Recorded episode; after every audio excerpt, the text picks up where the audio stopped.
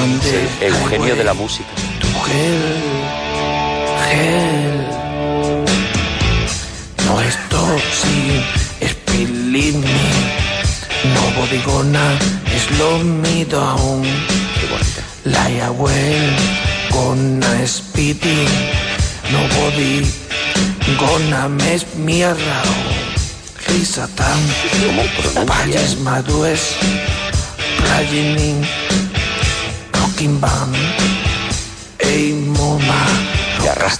me. You know my way to the promised land. I on the highway to hell. Como de vez en cuando pega un sol subida y baja. Highway to hell. Highway to hell. Highway to hell. Stop me. Si no hay quien te pare, no. Ojo, Ojo, ojo la mierda. ¡Hasta aquí! ¿Y tú creías que no ibas a tener tweets buenos con esa pedazo de actuación? Flojito. ¡Gracias!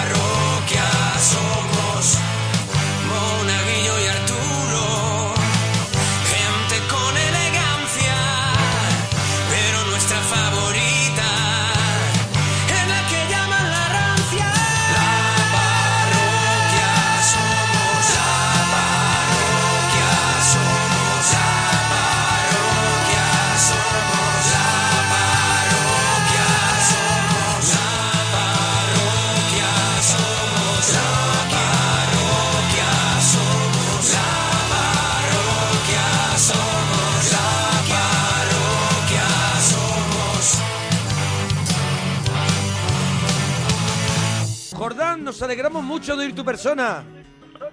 ¿Qué tal? ¿Qué pasa, La churra? radio.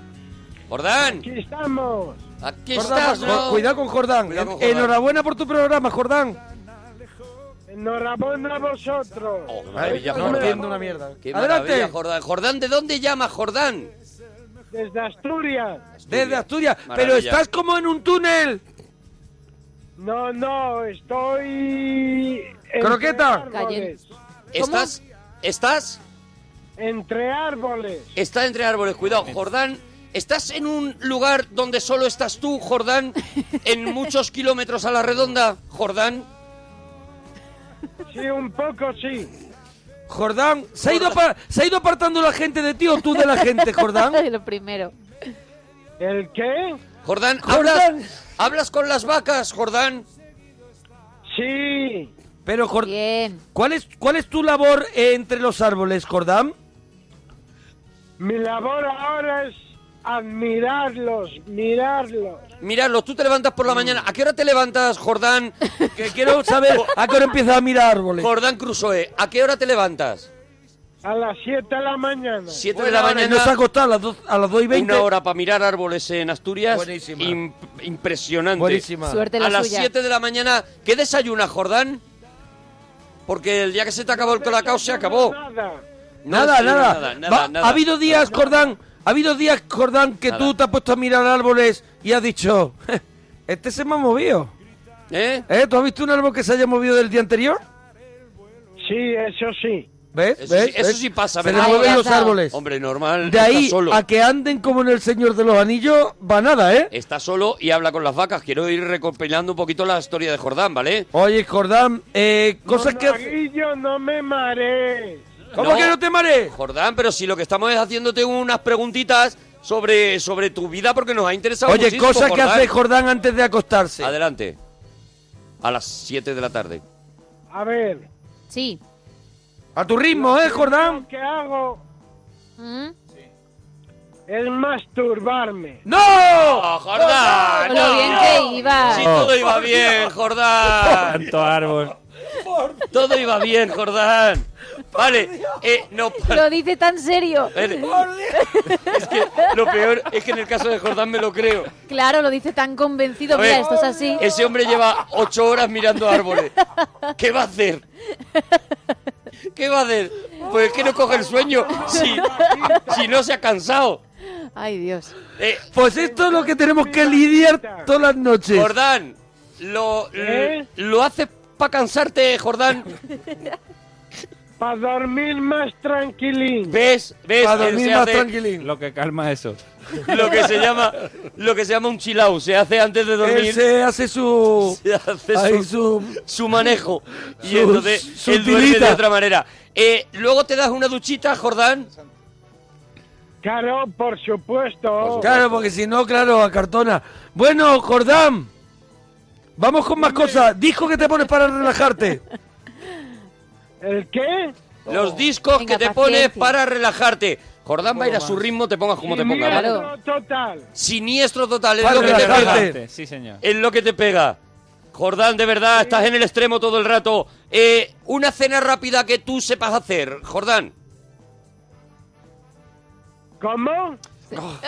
Ah, Tú mismo lo has dicho, paciencia. Jordán. Venga, inténtalo otra vez. A mí, a mí Jordán no me cansa. No, no, pues Al contrario sigue tú, que sigue tú, Te, sigue te tú. da cierta calma que Sigue necesitas. A mí me, eso es, me, me relaja, me relaja. Sigue tú, sigue tú. Como se relaja él, ¿no? Pero de otra manera. Eh, Jordán, una, una cenita rápida que tengas que preparar Oh. si tienes invitados te diga el que- o, o tal. Pulpo con pimentón y un poco de sal. Un poquito de sal. Pues Eso es, a lo loco. Ya está, ya no, está, ya pulpo está. con pimentón y un poquito de sal, innovando. No le echas aceite, ¿no? El pimentón se cotea ahí No, sobre el pulpo. Ya lo lleva, ya lo lleva. Ah, ya Lo, lo lleva, lleva. porque si no el pimentón te hace lo de... Lo, lo compra con ¿Sabes? aceite. Que, que ya. se te queda ahí... Claro, es que Claro, si es no- como cuando abres los sobres de Spidifen, que hace... como cuando te tomas una cuchara de colacao, ¿sabes? Que, te, Sí. te- que eso secote no es Ya, bueno. ya, ya. Oye, Jordán, lo estás petando en Twitter. Te llaman ya el guardián de los bosques Hombre, y, claro, que yo me imagino esa, y- esa y vida estás tan arriba bonita. del todo, ¿eh? Esa vida tan bonita de. Jordán. Sí, Mi- Gema, ten cuidado, Gema, ten cuidado con Jordán. Ya sabes, yo soy ya la sabes voz de del- sus manías. Soy la voz del pueblo. Quita, ya quita. sabes, eh, el picoteo favorito que te haces en casa, Jordán.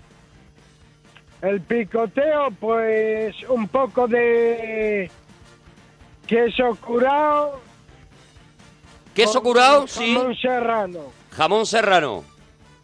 Bueno, es parecido a lo que le acabamos de preguntar. Ya está, sí, Así es que, que claro. Jordán, te dejamos, ¿vale, churrita? Que vamos a escuchar a Glass, ¿vale? Vale, venga. ¡Dúchate, que sale económico! Adiós, Jordán. Todo esto se está preparando ya. Lo está preparando Antarcharán.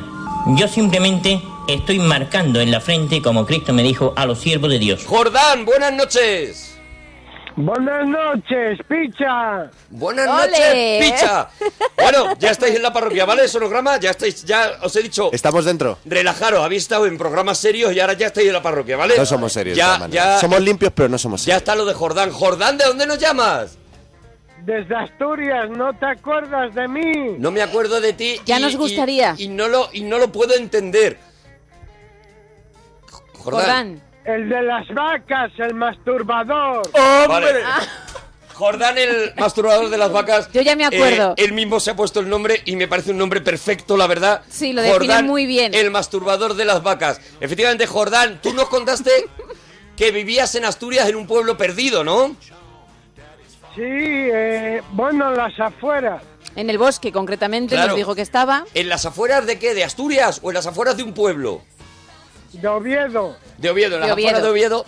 Ahí de repente tú estás andando por la noche y aparece Jordán, Y ¿vale? hay un señor sentado en un árbol, ¿vale? Hay un señor a lo mejor con la mano en la espalda y silbando los pajaritos, ¿vale? Sí. Este es Jordán. Vale, para ubicarnos. Vale. A mí, a mí las vacas no me gustan, ¿No te gustan las vacas? ¿Por qué, Jordán? porque las odio. Pero las masturbas. No, no, me masturbo yo solo antes Se de masturba él. acostarme. Eso, él, él nos Claro. contó, él nos contó que antes de dormir, eh, eh, Jordán, pues eh, el, el tema del día era qué cositas hace antes de dormir. Pues yo qué sé, llevarte un vaso a la, a la mesa, tal. No, Jordán se masturba antes de dormir. Y lo toda dijo la muy serio, que eso fue lo que Me también nos parece- cautivó. Me parece muy fuerte esto, ¿no? Vamos, ¿Te parece fuerte, verdad? alucino. Como, me ser, parece lim- muy como normal. ser limpio que soy. lo- Pues esto es todos los días. O sea, esto es todos los días, Rodrigo. Oye, Jordán, vamos con los temas entonces. Venga, vamos. Jordán, yo no sé si tú tienes pareja, me da que no, pero ¿has tenido pareja alguna vez? Me da que no teniendo en cuenta tus costumbres. ¿Tienes tres hijos? Sí, Me cago en Ah, mira, Cuidado, toma, te has fallado, te has Al menos fallado. hubo tres noches en las que no dormiste. Cuidado, cuidado, Jordán, que me ha callado la boca. Jordán, ¿tienes tres hijos? ¿Estás casado entonces? no, estoy separado. ¿Estás separado? ¿Cómo conociste, cómo conociste a la que luego sería tu mujer? ¿Cómo te la ligaste? Pues Paciencia, ¿eh? la conocí en una discoteca. ¿En una discoteca? Uy, ¡Eh, Jordán! que salió un ratito Jordán. de los árboles. Travolta Jordán. Sí, en una discoteca. ¿Qué, qué, qué estabas haciendo tú en la discoteca? ¿Dónde estabas? ¿En Oviedo? En Oviedo, sí, en el centro. En el centro de Oviedo. ¿Y, y tú ibas mucho de discotecas en aquella época? Podemos estar hablando a lo mejor de los años 50. No, hará unos 10, 15 años. Joder. por ahí. Bueno, pues se ha dado 15 prisita. años, pero escúchame, Jordán luego ya... Jordán se ha tenido que retirar con las vacas porque estaba agotado ya. Claro, lo hizo todo en un plazo Jordán- breve. Jordán consumió toda su vida intensa, digamos. Mira, Dijo- mira, ¿Cómo dijo, se ríe? Se ríe con sonrisa de guarrete. No me he visto, no trae igual, voy a aprovechar por si acaso. Se ríe con sonrisa de guarrete de decir, si yo te contara. Chavalote. No, no. Ay. Bueno, No. Bueno, Jordán, ¿y cómo? ¿Tú la ves allí en la discoteca y te pones a bailar delante de ella, a lo mejor Abanivía Boep? No, es que me la presentó una amiga. Te la presentó una amiga. Te dijo, aquí. ¿cómo se llamara? Aquí el señor masturbador de vacas, ¿no? Masturbador nocturno. Nocturno, claro, perdón, él es masturbador Él nocturno, no quiere saber él- nada de, los, de las vacas ni nada. Él quiere cambiar su título original porque no le ha gustado. ¿No? Le ha parecido demasiado fuerte. Vale, Jordán, y entonces te la presentan y os ponéis a bailar. ¿Qué va, qué va? Directos al grano. Mira, como director Uy, no, Ahora, no le dijiste nada. Mira, yo me estaba imaginando, yo me estaba imaginando a Jordán bailando esto así, todo muy loco, mira. ¿Eh? ¿No, Jordán? Jordán bailando esto con un cántaro de leche cogido. Hay un palillo. Y diciendo, me da igual si digo, si yo sé lo que voy a hacer cuando Eso. llegue a casa.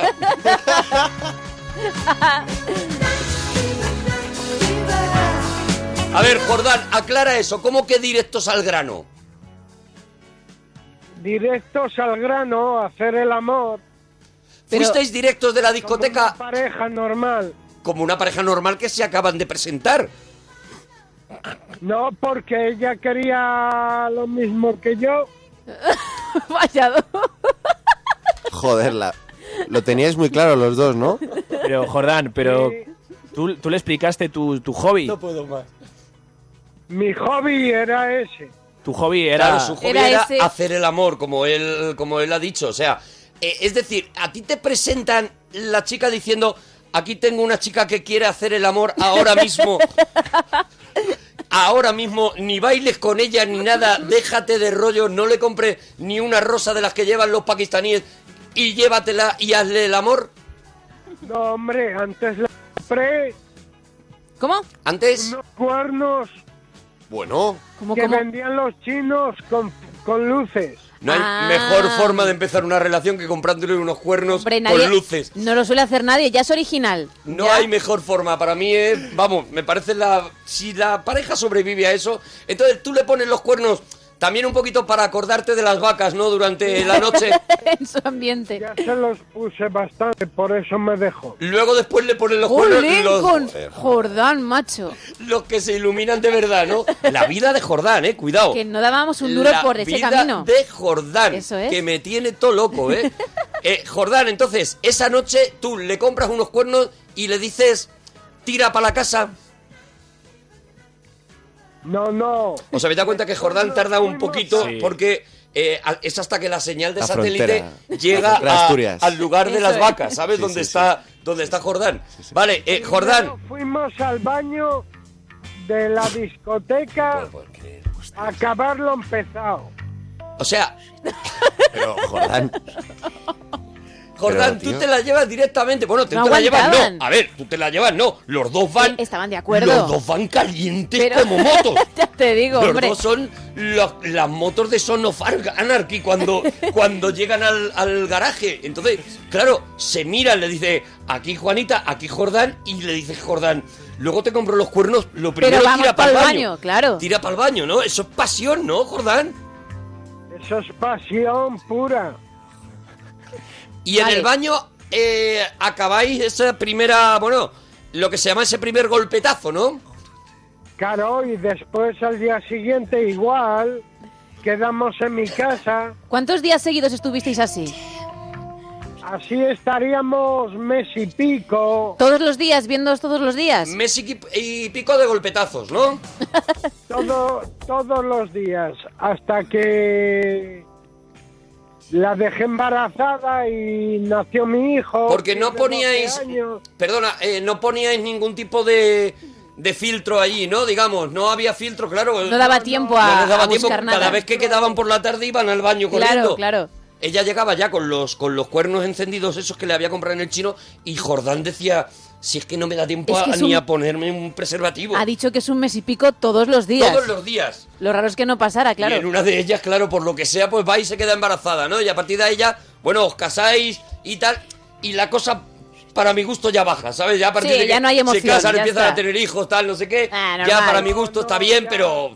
Sí, Jordán. mí me, me iba de putas y todo. Jordán, que a veces nos metes una cosa que no nos Jordán, deja de helado. repente siempre... Helaos. Jordán, eh, de repente está haciendo el amor y luego de repente te mete un golpetazo Es que eso de fue lo esos. que nos cautivó la otra vez, pero que a veces nos metes una cosa que no nos Jordán, deja de helado. repente siempre... Helaos. Jordán, eh, de repente está haciendo el amor y luego de repente te mete un golpetazo Es que eso de fue lo esos. que nos cautivó la otra vez, pero claro, tampoco Jordán. te vengas muy arriba. Calma, Jordán, calma. Eh, Jordán. Es que soy sincero, digo la verdad. Sí, sí, no, si lo sabemos. Te que falta no- elegancia, pero no bueno, tiene vale. filtro. Si lo hubieras Sinceridad. tenido con tu mujer, pues a lo mejor no tenías tres hijos. También te digo, Es Jordán. verdad. Esa gloria te la ha dado, te la ha dado el no tener filtro en nada. ¿Eh, Jordán? Oye, Jordán. Ah, dime, Oye, que tenemos que despedirte, que hay más gente que quiere, que quiere hablar y que queremos escuchar a la gente de Sonograma, ¿vale? Vale, venga, picha. Venga. Venga, eso le ha gustado porque No sabe que ha entrado. picha, no me llames Un picha. beso. Bueno, Adiós, Bonico, adiós, adiós. Clotilde, nos alegramos mucho de oír tu persona. Y yo mucho más de escuchar a vosotros. ¡Oh, qué qué, maravilla. maravilla! Qué Clotilde, maravilla. ¿desde dónde nos llamas? Mm, yo soy de Sevilla, pero llevo aquí en Madrid 55 años. Fíjate, Mira, fíjate. claro, pues uno es de un sitio y lleva en otro muchos años, ya está. Está aquí Clotilde, pues Fíjate. cayó aquí hace 57 Ya años ves, y ya ya, no, pues no, eso. y siete no, siete no. 55. 55, Ella, perdóname, esos dos que tú le has echado encima, estuvo Eh, en Sevilla. Ella dice, no, no, no, no, Bueno, no, nada. a mí no me los quites. Mira, va- voy, a hablar, voy a hablar una cosita si me permiten ustedes. Adelante, Clotilde, claro que sí. Yo vine con un contrato de trabajo porque una servidora es artista, soy bailadora. Muy Claro bien, sí. Clotilde. ¿Vale? Entonces me contrató el dueño de la Riviera. Sí, don, don Antonio. Don Antonio, Entonces, el dueño. el dueño, que creo que estará vivo, yo creo que ya... Ojalá. No sé si estará... No, creo, creo. Bueno. Pero por los, a- por los años que tengo yo, calculo que a lo mejor el hombre está descansando ya. Si no está... dio Bueno, Bueno. no, pero... Bueno, bueno, Pero viniste a la, a la Riviera, ¿no? A trabajar. Nos A queda, trabajar. ese da- nos queda ese La dato. Riviera que sigue siendo una sala de fiesta y, y una sala de conciertos. Exactamente. Entonces, eso hace ya muchos años, porque yo tengo más años que la Siberia, pero estoy muy guapo y muy joven. Claro No que sí, extraña, de verdad, claro que sí, Clotilde. Clotilde, si se te Además, escucha. No, porque no me conocéis, Baila- no me conocéis. Pero baila una- ahora, una tiene, bailaora tiene, tiene una, sevillana. tiene unas piernas, de verdad, oh, se las oh, cambio sin verlas. Qué maravilla. Mira, y el moño cosa. cerrado que tiene, que es Oh, una maravilla. el moño... El moño apretado ese que Ella se tiene. ríe, se ríe. Clotilde. ¿Qué?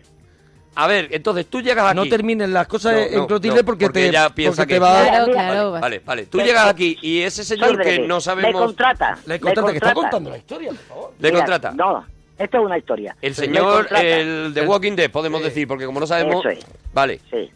Entonces, me contratan. Entonces, resulta que vengo aquí. Mm. Y aquí vine para seis meses. Y de seis meses, 55 años llevo. Madre mía, Toma pues menudo, menudo finiquitos que te tienen que dar. Ya ves. He trabajado en todos los tablados de Madrid. De en todos de los tablados. que te vas liando, te vas liando, ¿no? Y al final, pues 55 años, ¿no? Mi hermana, es que eh, yo he bailado un poquito regular, si me entiendes. Pero es que tenías que ser muy buena. Eso es lo que te quiero decir, Clotilde. Que tenías que ser muy buena si aguantaste, claro, un contrato de seis meses y prórroga y prórroga y prórroga y No, prórroga. bueno, 55 no prorrogo en el mismo sitio, sino el finiquito sería ¿Cómo- enorme. cómo te cómo te- Yo escucho todas las noches. ¿Cómo te llamas tú que yo soy para eso muy malo? Ah, ¿Cómo Arturo, tú? Arturo, Yo me llamo. Arturo. Arturo. Sí. Yo empecé a trabajar a la friolera de 12 años. Muy bien. Era una mujer igual que ahora, ¿eh? No Sí. es que sea más ni menos igual. Una mujer era muy, que, muy, muy crecidita, muy, muy, muy mujer. No era una niña niña. No, Vamos a adelantar, no, no, vamos a no. adelantar, sí. Empecé con 12 años. Cumplí 15 años en el Cairo. En el. Cairo. Ujú. En el Cairo cumplí 15 años. Fíjate lo que te digo. Yo trabajo mucho, mi hermana. Pero tú Esto- fuiste al Cairo a bailar, me imagino. Hombre, yo, yo he bailado toda mi vida de Dios. Esa ha sido mi profesión. Pero fue, te pregunta Arturo que si fuiste al Cairo, que ibas con un espectáculo y te pilló allí eh, la edad, cumplir la edad de 15 años. contratada porque me vieron en Portugal. Toma ya. trabajando un, un señor que quitaba el sentido de buena persona y su mujer que llevaba un ballet perfectamente, pero bien No montado. sabemos si está vivo. Mm, Ojalá. Me vio, me vio trabajar, me vio trabajar, el señor Somber. Somber se llama. Somber, Somber. señor Somber. Somber. Entonces, su señora era, era rusa, que bailaba muy bien. Pero Somber. entonces me vio bailar, me vio bailar español, le gusté, habló con mi padre, que en paz descanse, y le dijo, yo me quiero llevar a la niña en el espectáculo, ¿vale? Venga. O mi padre me dice, mira, que este señor le gusta tú, que vaya para acá, que quiere contratarte. Digo, papá, lo que tú quieras. No lo que quieras tú. Digo, no lo que quieras tú. Digo, ¿qué Ah. dinero hay ahí? ¿Qué dinero hay ahí? Le dije yo. Le dijiste tú, ¿tú cu- ¿cuánto A dinero da mí- el señor Somber, no? Eso es, a mi padre. Vamos a darle, vamos a apretarle la cartera al señor Somber, fue El la se- frase. Vamos a apretarle que se ve que maneja el señor Somber, fue la frase. Pero, pero fíjate, en aquel tiempo me daban 1.300 pesetas Ya ves. y los gastos de mi padre y mío de hotel y comida y todo pagado. Ya era un dinero. ¿eh? Hombre, ya era una poníais pasta, ya era una tibio. pasta. Ya ves. Y el Yo viaje al Cairo. Mira, que a mí no me importa decirlo. Yo tengo 71 años ahora mismo. Bravo, bravo, bravo, claro. bravo Clotilde. Bravo. Bravo Clotilde. Bravo, 55 en Madrid, 71. Con 15 años ella estaba en el Cairo. Toma ya. Sí, Empezó señor. a bailar con 12 años. Sí. Yo Sí, tengo señor. todos los datos, todos los datos, Clotilde. yo, yo, yo. Estoy siguiendo la historia a Sí. muerte, a muerte. Sí. El señor Somber. Todo. El señor que no sabemos si está vivo, que es el de la Riviera que lo contrata. sí, sí, sí. El señor Somber Sí. y luego el Sí. padre que Y le todos los tablados, todos los tablados de España. ¿Cuánto dinero A hay? me- Dice, a 1.300 mí- más desplazamiento y hotel. Sí. 1.300 más desplazamiento de hotel. 350. 350. Todo. ¿Cu- Todo. ¿Cuál era tu especialidad en el, en el baile español? Yo he bailado flamenco siempre y clásico, pero más flamenca que clásica. Más flamenco, más Y flamenco. dentro del flamenco, y dentro del flamenco, ¿qué- ¿a qué le pegaban mejor? Bueno, bailar, pero después también me canto un poquito y Se declamo. Me gusta mucho la poesía. Vamos a escuchar a Clotilde que nos va a cantar Hombre, un poquito. favor. precioso, sería 71 precioso. años, Clotilde Ojalá. llamando a la parroquia con más marcha que nosotros Qué y nos va a cantar un poquito. Adelante, Clotilde la marchosa. Adelante. ¿Pero qué, qué quiere que te Lo cante? que tú quieras, Clotilde, porque todo lo que nosotros nos arrodillamos Bienvenido delante sea. de tu cante. Clotilde, estamos ante una artista que lleva desde los 12 años cantando. ¿Qué vamos a opinar nosotros? ¿Qué- qué- quién Cantando somos y para bailando. pedir? ¿Quiénes somos para pedir? Lo que tú nos des será gloria para nosotros. ¿Te canto una canción de Lola Flores? Me vuelvo, me vuelvo completamente loco. Se me da la vuelta a la Muy cabeza. bien, voy a poner verdad. Chazam. Adelante. Un poquito. O Adelante. te, can- o te canto un fandanguito. ¿Cómo Lo que quieres? tú quieras, Clotilde. De Bueno, verdad. pues Te voy, a te voy a cantar un fandango. Oh, qué maravilla. Venga. Con todos vosotros, Clotilde. Clotilde, Clotilde. Le, le, le, ay, ay, que. Ay, te quiero, te odio y te compadezco y sin embargo, yo a ti te quiero. Te quiero, te odio y te compadezco. Y no sé qué quiero de ti, solo sé que te aborrezco y si en ti no sé vivir ay, ay, y sin en ti no sé vivir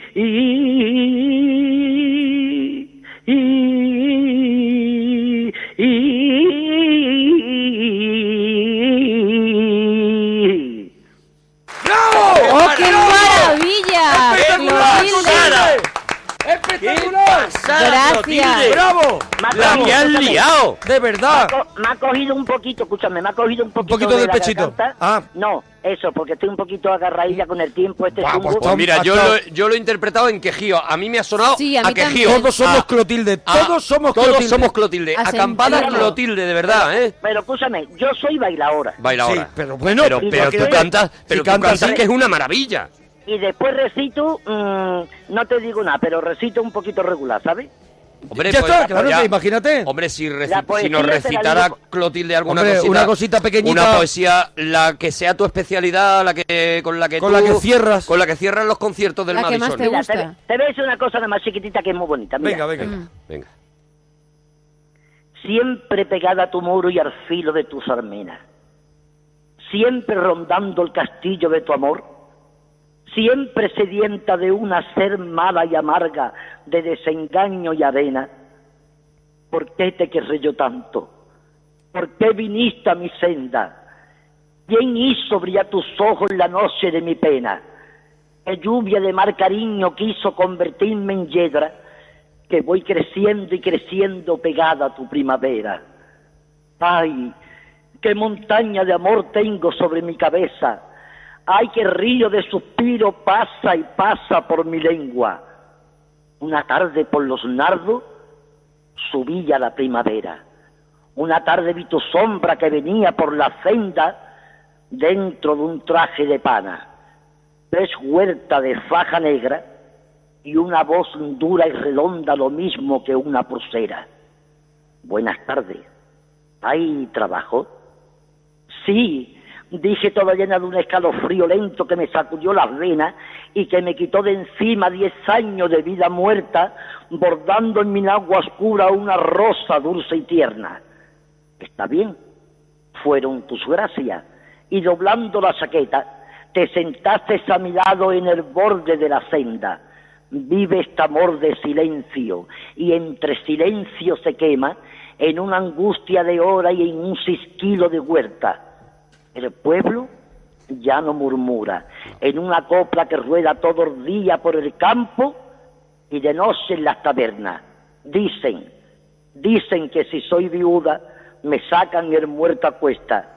Dice que si por mis hijos me debía dar vergüenza. Dicen tantas cosas, tantas, que las paredes y vidrios se llenan de maldiciones y hasta veces de blasfemia. Mi hijo el mayor, 20 años, dulce y moreno, con pena me habló esta mañana. Madre, ese traje no te sienta, ni esas flores en el pelo, ni ese pañuelo de hierba. Yo no me atreví a mirarlo y me sentí tan pequeña como si fuera mi padre el que hablando me estuviera. Por nosotros, uno debe vestirte de esa manera. Ay, por vosotros cortito dortrigo de mi era, todavía de vosotros mi cintura tiene huella, sangre mía que anda y vive y a mí me va haciendo vieja. Pero es que yo ya no tengo derecho a querer, que ciega ley me prohíbe que al sol deje mis rosas abiertas y que me mira al espejo y que me vista de fiesta y que en mi jardín antiguo florezca la primavera. Pues quiero y quiero, y quiero y quiero, si están en flor mis macetas, hierro y señores heridos cantan amor en mis venas y me duele la garganta y está mi voz hecha piedra de tanto decir. Te quiero, te quiero como ninguno quisiera. Hablen, canten, cuenten, digan, pueblos, niños, hombre y vieja, que yo de tanto quererte no sé si estoy viva o muerta. ¡Bravo! ¡Hala! ¡Pelos de punta! Eh, eso te iba a decir el vello de Madre punta. mía, Oh. Clotilde. ¿Qué La gente está enloquecida en Twitter con Clotilde. Mira, está todo el 71 mundo. años, 71 años parroquiana, Arte dándolo todo. Sí. De verdad, Clotilde, te y damos, llama y nos canta y nos recita y Lo que nos haga da falta. gloria bendita, te de damos verdad. un beso muy grande, Clotilde. Muy grande, Clotilde, de ¿Os ha verdad. gustado? ¿Os ha gustado? Mucho, Oh, nos ha Clotilde, encantado, mucho. de verdad. No ha dado la vida, eres como tener pan congelado, de verdad. Eres Clotilde. gloria, eres gloria, Eso eres... no lo hace, eso no lo hace nadie, ¿eh? Hombre, Y Clotilde, no tengo duda, de verdad, que, que tienes de que verdad. tú eres Mira, muy grande, Clotilde, ya está. todavía te quedan un montón de. ITV por que pasar. sois grandes sois vosotros. Ustedes sí que son grandes. Matanza, buenas noches. ¿Matanza? Sí, Matanza, buenas noches. buenas noches, buenas noches, ¿de dónde nos llamas, Matanza? de Sevilla. De Sevilla. Eh, Matanza, eh, ¿Matanza es tu nombre o es un nick? No, un, un apodo, un apodo. Es un apodo. Es un ¿eh? apodo, vale. ¿Te llaman El Matanza? Sí. ¿Y por qué? Porque... Me puesto a comer en el campo a la cuadrilla, que tengo... ¿Qué- qué- Está la peña conmigo. Ah, que tienes a toda la peña allí, A ¿no? la cuadrilla, sí. A la cuadrilla. ¿Que habéis ido a comer al campo? Sí, efectivo. Uy, se ha alargado la comida, ¿eh? Efectivamente. Uh, está, sí se ha alargado la comida y, la, y los chupitos de después. Eh, Matanza. Dime, Oye, cosas que hace la gente y tú no soportas, Matanza. pues...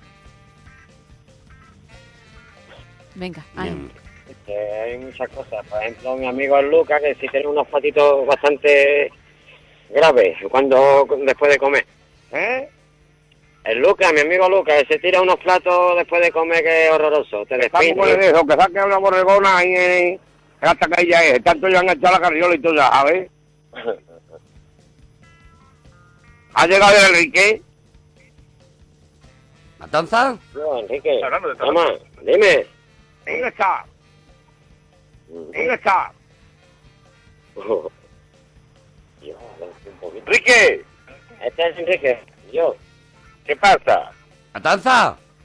En la Yo que soy Enrique de Tabique. ¿Dónde está? ¿Quién está? ¿Eh? Bueno, Aquí Enrique, está, el amigo ¿ha Enrique. llegado el Enrique? Es que es muy, muy tímido.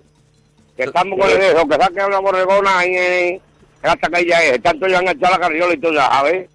Vale. Ah, pues los, los güeyes están ahí liados, ¿no? Yo también estoy vestido. Mira, pues ya nada, todos los no, no, no, no, eres ustedes. Eso nos vemos allí, ¿no? Que aquí viene tu padre. Allí nos vemos, ¿no? Cago en la virgen. Bueno, ¿Matanza? Eh, ¿Matanza? Dime. Oye, que no sé, que eh, te hemos perdido durante un momento, Matanza. Sí, estábamos preguntando por lo que no soportas y no se te y escuchaba. de repente no se te escuchaba. Sí.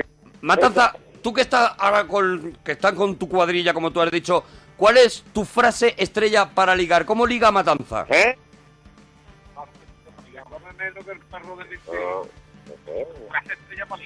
Han puesto al que más charla de la cuadrilla. Sí, sí, que se la sabe todas. La verdad que digo poco. Han puesto al que más charla de la... Ma- Ay, matanza. Matanza, ¿cuál es la frase que usas para ligar cuando, cuando tú quieres ligar con una muchacha? Guau, guau. Pues digo, está muy de buen ver, muchacha. Estás muy de buen ver, muchacha. Muchacha, bueno, con eso es No puede que fallar. no caigan, claro. No puede fallar. Oye, y Matanza, la comida que llevabas a una excursión, Es que, que no me que te llevarías a una excursión. Pues un bocadillo de jamón, eso no debe de faltar. Es verdad que con eso, Está. eso es un manjar. Con eso Matanza- aciertas sí o sí. Matanza, lo que habla, lo que habla te lo sentencia y ya está. Y es que no hay, no te abre debate. Porque sabe que va a no te triunfar abre con lo debate que porque dice. triunfa. Dice un bocadillo de jamón. Ya supera está. eso, Eso supera es. eso, No supera un bocata de jamón. No puede. No. Oye, Matanza, pues un abracito, bonico. Alejandro, nos alegramos mucho de ir tu persona. Enhorabuena por vuestro encefalograma. Muchas gracias. qué maravilla. Enhorabuena Alejandro, Alejandro programa. toreando el humor. Buenas noches, que os quiero mucho, de verdad. Pero que no puede, no puede aguantar. normal. Decidme, La parroquia, ni una persona normal. Alejandro, No, ¿de dónde llamas, Alejandro? Yo desde Granada, que, que estoy aquí con un amigo echando una copilla en mi casa, vamos a salir, digo, a ver si me llaman ya para poder salir de fiesta, pero me estáis Sí, aquí- te, te- de todas maneras todavía tranquilo que son solo las 3 menos cuarto. Tenéis tiempo. Vale, tú tranquilo, tú tranquilo. Tenéis tiempo. Corras. Ahora empieza la vida. Es verdad que ahora se pone... Mira, eh, dice Juanillo Vázquez, eh, final de chiste. ¿Y tú ves Cuenca? Y tú ves Cuenca, Me buenísimo gusta también. mucho. ¿Y tú Ah, ves Porque ese es el, pa- el hijo y el padre. Eh, papá, ¿a cuánto está eh, Cuenca? Y le dice el padre, eh, ¿tú ves Cuenca? O algo así. Sí, sí, tampoco sí, me lo sí, sé. es que tampoco ves que empezamos a, empezamos a contarlo y no, no, lo No, sabemos. no ponga esa cara. ¿Quién se lo sabe bien? ¿Quién se lo sabe bien? ¿Quién se lo sabe? Sal. Hay el cuatro que, o cinco el personas que- que el lleva, el que lleva el pañuelo el africano que parece Willy Toledo. te sabes? El Ven Willy, aquí, que salga Willy el Toledo. Siéntate, Willy Toledo. ¡Siéntate! Siéntate. Venga, el saharaui. ¡Siéntate, perro flauta! Venga, que lleva un pastor alemán. Dice, Venga. ¿qué está más lejos, Cuenca o la Luna? Y le dice, ¿tú ves Cuenca? Ah, sí, sí, señor. Así se cuenta, hombre. Así se cuenta un chiste. Aprende, Arturo. ¡Bravo por perro flauta! Así se cuenta. Así se- Venga, vuelve a la cárcel. Qué bien ha estado, qué bien ha estado. Bien está, el de condenado. Podemos contarlo El bien. condenado que se ¿Cuento está yo perdiendo. malo, no? ¿Cómo te, cómo te contarlo bien. llamabas? Daniel, lo ha Daniel, contado Daniel, Daniel. hombre, que Daniel, ni oye, lo que hemos nos han traído presentado. un montón de cosas de A ver, comer. ¿qué es eso? Mira, mira, estos son palmeritas. ¿Y tú qué haces aga- Vale. acaparando La todo, macho? De, o- de hojaldre, pero ¿de, Yo- dó- Ah, de dónde son? de ¿De dónde son? Limpia, la, la palmera limpia. ¿De dónde son? De de Tordesillas. De Tordesillas, no lo han traído. La palmera no. han ¿Te traído. puedes callar, Alejandro? Ahora vamos contigo. Que estamos hablando con personas que han venido aquí. Es que no había llamado nunca, pero no sé cómo va esto. Pues Alejandro, llama más. El móvil Llama marca un número ¿Cómo va esto? al azar y, y mira a ver. Y, eh, ya verás. ¿Cómo va esto? Has llamado y ahora a esperar, Alejandro. Así va esto. Voy a repartir la, la- Repártela por el público. Secretario. Delegado, que eres el delegado de y clase. fruta de Aragón que han traído también. Sí, esa fruta de Aragón. Ahora vamos, ¿eh? La fruta de Aragón es como. La fruta de Aragón es como una fruta que está cubierta de chocolate y que tiene como una digestión larga. Es una fruta que te parece que va a estar buena y, Y y luego- a la media hora dices, a lo mejor no lo estaba. Y sin Por eso saber. la voy a repartir. ¿O, o sabéis? ¿Sabéis qué fruta es? Por el color del papelillo, por ejemplo, los de Aragón. Es como los sus. Sí lo sabéis. Hace uno así como diciendo. Como ¿Qué, diciendo ton- que qué sí. tontería preguntas? Se ve que es de Aragón porque tienen la misma. Y tengo la fruta de Aragón. Es verdad que se ve que es de Aragón porque tienen la misma chorla que Miki Nadal, ¿eh? Desde aquí, ¿eh? Se ve que es aragonés, ¿eh? Sí, es verdad, ¿eh? Pues ahí está repartiendo cositas. Eh, Está repartiendo, ¿eh? Es el delegado, el empollón de clase. Ahora vamos, Alejandro, que estamos repartiendo comida La en el gente público. tiene que comer, Me ¿vale? estoy, me estoy echando una copilla. Es yo que, te a- gusto, es no que pasa nada. aparte, Eso, tú la de, fiesta en casa. aparte de ser programa de radio, somos comedor social. ¿Vale? Hola, España. Habla tú, Alejandro. Hola. Llévalo Hola, tú. Alejandro. ¿Qué? Lleva Hola. tú el programa, Alejandro. Hola. Mm, buenas noches, españoles. ¿Qué Vaya tal? juerga a salir con Alejandro. ya te digo. ¿Tenéis todos ya? Ya tienen todo, sí, ya te puedes sentar. Hay que ver, ¿eh? Hola, Alejandro, todo vamos con los corazón. temas. Oye, pero España, España. España está aquí, España, sí. España está contigo, Alejandro. Eh, España está a muerte contigo, Alejandro, Es que adelante. Yo, yo necesito saber si España sabe qué le dijo una gallinita de primita a Pero va a una contar un No, no, no, ¿ves? no vale Va a contar un contarlo. chiste. No vale contarlo. No hay que el contar. final. Solo contar Hay el un final. chiste, hay un chiste que no recuerdo, solo recuerdo Ya el final. Y alguien del público, si lo sabe, que salga a contarlo. Que es, el final es, yo follo una vuelta más Ah, y sí. me voy. El de los gatos, ¿puede ser? No, pero hay un final de chiste que me, que me vuelve loco que es y mañana fatatas. Ese es buenísimo. Ese es muy bueno. Ah, no sé ese. Contra ese no muy se puede bueno. luchar. Contra ese no se puede Contra luchar. ese lo tienes todo, lo tienes todo perdido. Eh, Alejandro, Y un final 60 minutejos. 60 minutejos. De verdad, Alejandro. Alejandro. De verdad, Alejandro, que quitan las ganas de vivir, Alejandro. De verdad, Alejandro, eh. de verdad. Alejandro, ¿tú crees que esto a nosotros no nos cuesta venir? Alejandro, de verdad, ¿Eh? ¿tú no ves que esta gente estaba siendo feliz, Alejandro? ¿Por qué nadie a favor? ¿Por qué nadie a favor? mi esfuerzo. Yo me podría ir de fiesta. Yo espera, estoy esperando aquí. Tengo mis temitas preparados. Ojalá te Claro, o sea, que se ha, Alejandro. se ha salvado todo el mundo menos nosotros. ¿No? Que te es podía haber ido de fiesta. Imagínate la que puede dar este de fiesta. Imagínate lo pesado que puede ser Alejandro. Alejandro, tú... Lo peor que es verdad. Lo peor, Lo que peor verdad. es que es verdad, no hay ninguna duda, Alejandro. Alejandro, tú haces mezclas raras con las comidas así, pero que a ti te gustan. Es que muchas veces nos volvemos locos y, como dicen aquí, eh, gente que todavía llama al programa y encima quiere participar, Quiere en los participar, es que está- la gente- a la gente se le va la cabeza. De es verdad, qué increíble. tontería. Llaman y dicen, no, hombre, que, que yo quiero. Quiero pero, coño, contar. pero Ah, pero será llama, lo- llama a un programa bueno. De, de demasiado que me la habéis cogido. De demasiado que te lo hemos cogido, Demasiado. efectivamente, De Alejandro. demasiado. De demasiado es. De A ver. agradecido tendrías que estar. A ver, Ale, Alejandro. Ale, Ale, Ale. Yo- Ale, Alejandro. Yo es la primera vez que me lo cantan. Dios mío. Alejandro, mezclas qué haces con las comidas y que a ti te gustan. A ver, pues yo cuando hago macarrones, por ejemplo, yo normalmente hago para ocho raciones. Me, Raciones. me Cuidado, este ver, quien esté en casa- Espera, espera, un Hace momentito, voy a macarrones empezar. Voy a empezar. Cuando hace macarones, él hace como hace como ocho Raciones. Ocho raciones. Ocho raciones. Ocho nuevos raciones. Ocho nuevos. Ocho nuevos racio- Ocho raciones. o nuevos raciones. Da igual la gente que esté, tú haces ocho nuevos de macarones. Sí, que su- suelen ser para mí todas, pero bueno, pa, claro. Bueno, O ahora te vendría bien un plato. No salgas. Hazte ocho nuevos. Y Algo te lo que te comes y te cama. acuestas. Algo, que te haga que te haga camita. Te lo comes y te acuestas, Alejandro, hazme caso. Bueno, Mañana pues, me lo vas a agradecer. Y le hago 20 ingredientes y el, el tema es que el primer plato me lo tomo normal con tomate frito. A ver, y el segundo, Oh. para que haya diferencia, pues le echo mayonesa. Y tengo ahí una salsa rosa muy bonita. Y asco. Muy A ver, deliciosa. eh, Pero has dicho 20 ingredientes y No has dado dos. Y has dado dos. Ingredientes. A ver, no. Es que va subiendo de tengo nivel. A ver, Esto es como Ocho un o, nuevo, ocho nuevos raciones de, Si sobrevive. de, de macarrones. Bueno, a ver, yo primero Hay que estar enfermo. Yo, Pa- por ejemplo, cuando- Parece cuando los discos de antiguos, ponía Euro de Final Countdown y todos sus Y todos sus éxitos. Dice, no, yo le he hecho 20 ingredientes, echaba tomate y todos sus éxitos. Yo creo que va por niveles. Y si, y si no fallece en uno, va al siguiente. ¿Cuál es el siguiente? A ver, yo te cuento los ingredientes siempre en rápido. Cuéntanos los ingredientes. ingredientes. que a ver, que yo en la olla tengo la pasta, los macarrones, que a veces he hecho espaguetis también, a veces espirales, y al lado de la sartén pongo el aceite. ¿Qué prefieres? He hecho Mm. carne picada, he hecho pa... Escucha la pregunta, Espera, un escucha la momentito. pregunta, que es ¿Qué- una pregunta... ¿cuál, es tu opción? ¿Macarones o pagueti? O pirales, o pirales. No, los dos. No, pero lo peor, lo peor es que parto los espaguetis antes de echarlos. ¿Partes los paguetis? Ahí los parte. Me Bueno. parto. ¿Por qué? Y para eso no Por te eso mejor no comprar, comprar fideos. Es verdad, tío, no lo he pensado. Me has cambiado la vida, tío. ¡Ay! Mira con qué cosita. ¿Ves cómo al final sí, sí viene bien llamar a la parroquia? ¿Lo ves? Mi, mi amigo italiano me veían hacer eso en el Erasmus y me querían matar Te querían matar. Bueno, te querían matar aunque no te vieran hacer eso. También. Y los comprendo, También. Alejandro. Entonces, tú, el pagueti, ¿también haces ocho o nueve raciones de pagueti? ¿O cuando haces pagueti solo haces una ración? O pirales.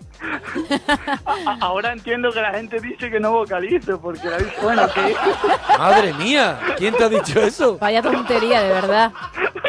yo lo estoy entendiendo. ¿Cómo hoy. pueden decir una cosa así? La gente tiene una maldad. De verdad, está para jugar la palabrado.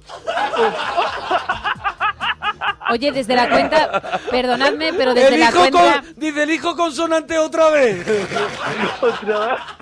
Desde la cuenta de, de la parroquia, Alicia ha colgado ya la foto de La foto. Juan. Ya tenemos, Oh, tenemos a Juan, tenemos a Juan en su mejor perfil. en arroba guion bajo la parroquia. Mirad si qué cosa más Enséñalo, Voy a enséñalo. enseñarlo, sí. Ah, venga, Enséñalo al delegado. público. Juan, el Juan- de los gelocatil. Sí, pues con sonrisita, con, Con una unas sonrisa- gafas de sol muy, muy cool. Con una sonrisa. Mira, saca ahí una persona al suelo y va a ser atendida extraña. por el Samur. Después sí, de pero la por foto. la belleza, ¿eh? No por Es otra unos cosa. macarrones y se le cura todo. Juan, ¿eh? Está haciendo macarrones Ah, Alejandro perdón. todavía. Perdón, perdón, perdón. ¿Son macarrones o son paquetis, no? Son macarrones, ¿no? Al final le echo tanto queso que yo lo llamo quesarrones. Es una Qué sarrones. Quesarrones, Eres un genio, Alejandro. Qué genio, de verdad. Eres un genio, de verdad. Ay. No estoy valorado, no estoy valorado. No está Es valorado. verdad, es verdad. Es verdad, es verdad. No está valorado, yo te pondría un 3. Cuidado, le cuidado el amigo. El malo. Amigo- el amigo malote, el amigo el amigo malote. malo que dice, Pero es que- ahora ah, llama amigo- tú y haz tú el tonto. Yo no. Eh, pero luego nos vamos, ¿eh? ¿Qué Porque te dice? El amigo solo quiere juerga. es releva- ah, relevante, ah. ¿Es un elefante? Eh, hu- humor neguillo, escúchame, ¿cómo me estoy hablando? Buen tío, perdona. A ver. Ha- Hace dos voces. Hablando- sí. Hace a Manolo. Yo creo que él está hace solo. A El Manolo del dúo sacapunta y tu voz. Manolo Sarria, sí.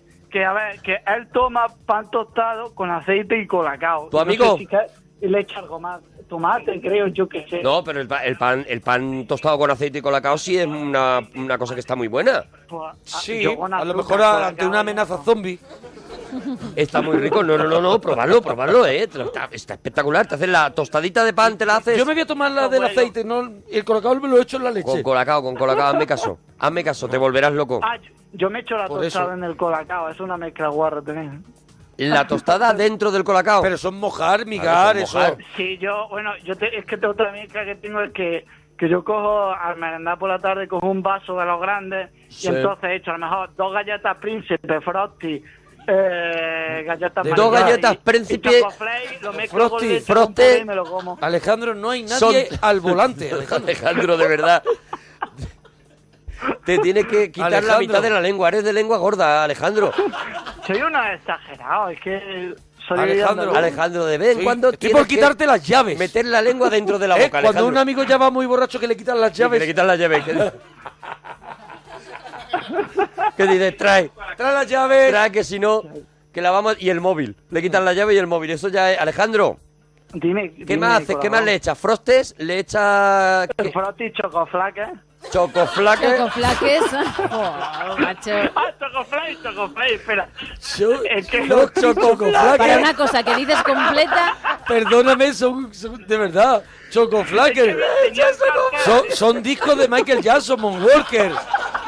Eh, eh, le echa chocoflaque al colacao. O sea, es...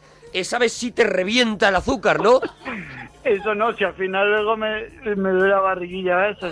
A mí no, no me extraña, no, Al no me extraña. Al final, cuando está llegando la ambulancia del SAMUR, hay Claro. veces que confieso que me duele un Claro. poquito. ¿Has probado, has tirarle dentro me un tomo- tocino de cielo? Ah. Antes de perder la conciencia, confieso que a veces me ha dolido la tripa. Es verdad. Antes de desmayarme. Madre mía, si tienes yo- que hacer caca soy- de verdad. Oh, lo que Yo tiene que salir Madre mía, madre mía. Te ha, te- te te saltado tomar, sí. el radar de la DGT haciendo caca. De verdad, se puede hacer Oye, puentes. no, no, no, yo en eso no tengo problema. Bueno, no, No, ya, ya, ya lo veo. ¿Cómo vas a tener con Va a el chocoflaque ahí dentro? ¿Cómo va a tener problema tu país al baño? Chocoflaque, espaguetis. Oye, los chocoflaques es lo mejor para eso, yo lo digo, de corazón. Para ti lo mejor para eso es el chocoflaque. Cuando déjate yo- de rollo, yo- déjate de cuando alguien pilla hab- chocoflaques. Cuando alguien habla de ir a hacer caca y lo dices de corazón, Sí. Hay que hacerle caso. No, no, hay que hacerle caso. Que lo digo de corazón. de corazón. Yo ahí noto, yo ahí noto la verdad en Alejandro. Sí. Yo noto que Alejandro lo que quiere es ayudarnos a todos. Tira de Alejandro, chocoflaques es tu frase, ¿no? Yo sí, yo sí. ¿Qué, qué habéis cenado Yo- hoy con, con, tu, con tu amigo? ¿Qué, qué hemos cenado? Eh, escucha, Pues, escucha la respuesta es... Como diciendo, Hemos cenado cena. cada uno en su casa, pero yo he cenado arroz tres delicias con pavo y con mayonesa mezclado y un poquillo de cebolla frita. Pero Qué asco, ¿no, Antonio? y siempre... Es que soy un romántico. ¿no? le has puesto... eh, es muy romántico el plato que ha hecho. Arroz Le puedes de picar, picar un posit. Arro- ¿Arroz tres delicias congelado, Antonio? Eh, Sí. Bravo. Por eso El congelado. yo- ¿Sabes por qué me gusta el arroz Bravo. tres delicias congelado? No, no, el con- porque yo- no te yo no- miente, porque No tiene te miente. tres delicias. Tiene tres delicias. Bueno, y todas las delicias saben a una sola. Oye, delicia. ¿cómo el arroz? ¿La habéis visto el arroz tres delicias congelado? ¿Cómo es? cosas, sí. ¿Cómo es tanto? Y cuando te vuelves y ves que ya se ha hecho, hay tan poco. Hay tan poquito, hay tan poquito. ¿Por qué se, se, por qué se queda en nada? Se- porque se ha engordado, se ha engordado con el, Sí. con el helado, con el Con helado, el congelado. el, el helamiento. lo ha- hay lo una engordado. gamba, hay una gamba que dices tú, menuda gamba voy a lo que comer. me voy a Lo que me voy a de comer. pronto la gamba se queda. Claro, tú- De verdad que Tú, con la gamba ya, mm, ya, ¿cómo se dice? Valoriza, o sea, no valoriza, no. Ya, A ver, a ver. a ver que Valorizas, valorizas a ver está si- bien. A ver si se te va en casquilla una palabra. Alejandro, No me sale la palabra, que no me acuerdo. Alejandro, para alguien que dice chocoflaques, valorizas está bien, Está el rosco de pasapalabra. Es que uy, con- No me lo puedo creer ya. Alejandro. delante de España, lo tenéis que entender. Alejandro, sí lo Sí, entendemos. lo tuyo lo entendemos. Pero mira, estás quedando genial Mira. delante de España, Alejandro. No, os tengo que decir Relájate una con cosa, eso. O sea, yo para vosotros, conmigo, con vos España no tengo confianza, pero con vosotros sí, porque muchas noches de estudiar me ha habido la vidilla y... pues, Bueno, de pues, sí. estudiar menos, porque si estabas con la parroquia tampoco estarías estudiando. No, pero he tenido que dibujar o hacer cosillas, pues sí, sí, viene bien. Aunque se me va alguna línea, pero bueno, bien. Bueno, Alejandro, No, sí, tampoco... sí, se, se te ve que de alguna línea se te va. Tampoco. Eh, Alejandro, ¿alguna cosita más? Un besito muy bonito para Uy, todos. uy, qué goloso se ha puesto, ha bajado tono. besito, pues no, Oh, pues al final me ha comido el alma, Sí, ¿ves? va. ya está. Pon besito para Alejandro, Ahora Alejandro. le quiero. Ah, Dúchate, que sale económico. Adiós, bonico.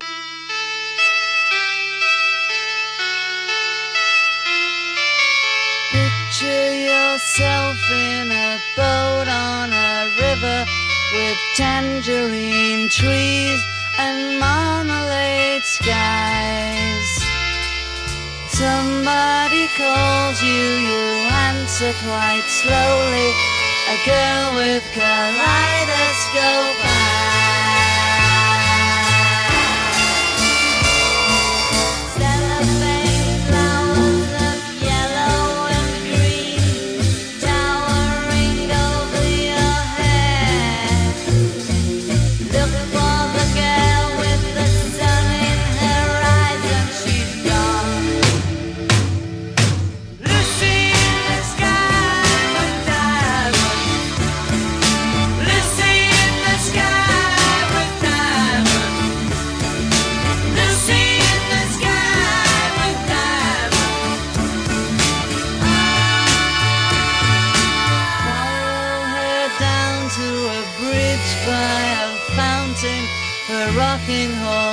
People eat marshmallow pies. Everyone smiles as you drift past the flowers that grow so incredibly high. Newspaper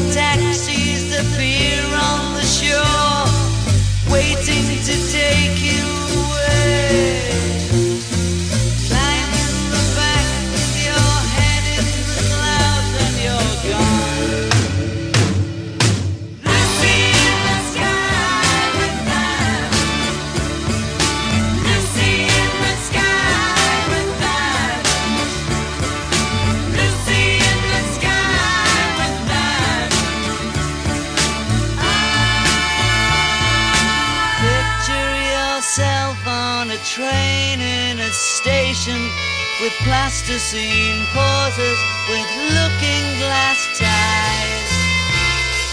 Suddenly someone is there at the turnstile, the girl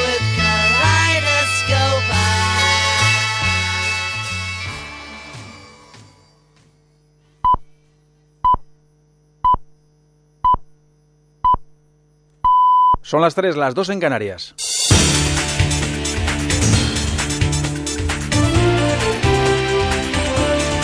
Noticias en Onda Cero. Buenas noches. La audiencia de Palma ha decidido que la infanta Cristina siga en el banquillo en el juicio del caso Nos como cooperadora necesaria en dos delitos fiscales presuntamente cometidos por su marido Iñaki Urangarín. En un auto de 85 páginas, las tres magistradas consideran que la acción popular puede mantener la acusación en solitario. El Tribunal Provincial desestima, por tanto, la aplicación de la llamada doctrina botín porque entiende que el delito contra Hacienda que se imputa a la infanta daña un bien colectivo y, por tanto, la agencia tributaria no es el único perjudicado y cabe una acusación popular como la que ejerce, en este caso, Manos Limpias, que pide una condena de ocho años de prisión para la infanta y multa de dos millones de euros. Se le ha preguntado por esto al juez Castro, quien se encargó en su día de la instrucción del caso. Yo no he conseguido nada, se ha hecho. Aquí no hay que atribuirse ningún mérito, ¿eh? Ni feliz ni desgraciado. Simplemente mostrar mi absoluto respeto hacia esta decisión, como también lo hubiera mostrado si hubiera sido la contraria. El fiscal anticorrupción Pedro Raj no comparte esta decisión de la audiencia de Palma para acusar a la infanta Cristina, pero la respeta y además dice que es muy argumentada jurídicamente. Tal y como he postulado hasta ahora, no comparto las decisiones ni la argumentación de la sala que ha decidido sobre este tema, pero son los magistrados los que tienen que tomar la decisión y por lo tanto respeto a una decisión que desde luego está muy eh, argumentada jurídicamente y la estimo sólida. El abogado de la infanta, Miquel Roca, va a protestar ante la audiencia de Palma por considerar que se aparta de la literalidad de la ley y de la doctrina consolidada y vinculante del Tribunal Supremo en relación a la doctrina Botín para hacer suyas, dice Roca, las tesis de manos limpias. Lo que es de lamentar es que con esta resolución y con esta fundamentación exclusiva de lo que Manos Limpias ha invocado, se imponga a la infanta ya lo que se dice en términos procesales la pena del banquillo durante todo este tiempo. El lunes Felipe VI recibirá en común Podem, Ciudadanos y a Podemos en el marco de la segunda ronda de consultas del Rey con los líderes de los partidos con representación parlamentaria en busca de un nombre que proponer para la investidura de presidente del Gobierno. Este viernes recibía en audiencia a la portavoz de Marea, Alexandra Fernández. Por su parte, el portavoz de Compromís en el Congreso, Joan Baldoví, ha reiterado al rey su negativa a respaldar el líder del Partido Popular, Mariano Rajoy, al tiempo que ha animado al socialista Pedro Sánchez a dar los pasos para negociar un ejecutivo de izquierdas. Nos gusta bailar ritmos, ritmos divertidos, el funk, el ska, incluso un paso doble. Pero eso sí, a Compromís nos gusta elegir la pareja y en ningún caso elegiremos al Partido Popular para salir a la pista de baile. El Gobierno ni ha pedido ni se plantea pedir informe jurídico alguno sobre cómo se desbloquearía la situación si nadie se presenta a la investidura, puesto que en estas circunstancias no se activaría la cuenta atrás de dos meses para celebrarse unas nuevas elecciones generales. La vicepresidenta en funciones, Soraya Sáenz de Santa María, admite que hay un vacío legal al respecto, aunque recuerda el antecedente en la Comunidad de Madrid el año del tamallazo. Lo que hay unidad en la doctrina, el otro no lo hay, pero lo que hay unidad en la doctrina es que hay un vacío constitucional, porque la Constitución, el artículo 99, habla del plazo después, pero no del plazo antes, a diferencia de algunos estatutos de autonomía, pero no le corresponde al Gobierno tomar esa decisión. 14 países han registrado ya casos importados del virus del Zika. Florida, en Estados Unidos y Argentina son los territorios que más preocupan al tener poblaciones del mosquito. La Comisión Europea recomienda protección para evitar las picaduras a todos los ciudadanos europeos que se encuentren o tengan previsto viajar a las zonas afectadas. Hace unas horas Barack Obama hablaba con la presidenta brasileña Dilma Rousseff y han coincidido en la importancia de colaborar y avanzar en la investigación del virus y acelerar el trabajo para desarrollar mejores vacunas. España ha ganado a Croacia por 33 a 29 y este domingo por la tarde buscará frente a Alemania su primer título continental después de haber perdido las finales de 1996, 1998 y 2006. El oro, además, apareja la clasificación directa para los Juegos de Río del próximo verano. Antonio García con seis goles y Raúl Entre Ríos en la dirección han sido los más destacados del ataque español. En defensa han vuelto a ser fundamentales Vira Morros y Gedeón Guardiola que ha estado en el primer toque. Sabíamos que, que era un equipo muy muy potente en ataque, tienen mucha calidad con Y bueno, eh, juegan muy bien con el pivote, son muy rápidos. Hemos intentado eh, cortarle los contraataques eh, más rápidos y directos.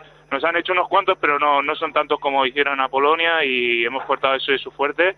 Y la verdad es que, bueno, en defensa hemos estado bien, pero podíamos hacerlo mejor. Tenis, Djokovic y Murray jugarán mañana la final del Open de Australia. Hoy a partir de las nueve y media de la mañana, Serena Williams va a buscar su séptimo título en Melbourne ante la alemana Angelique Kerber. Es todo, más noticias en Onda Cero cuando sean las 4, las 3 en Canarias. Síguenos por internet en ondacero.es.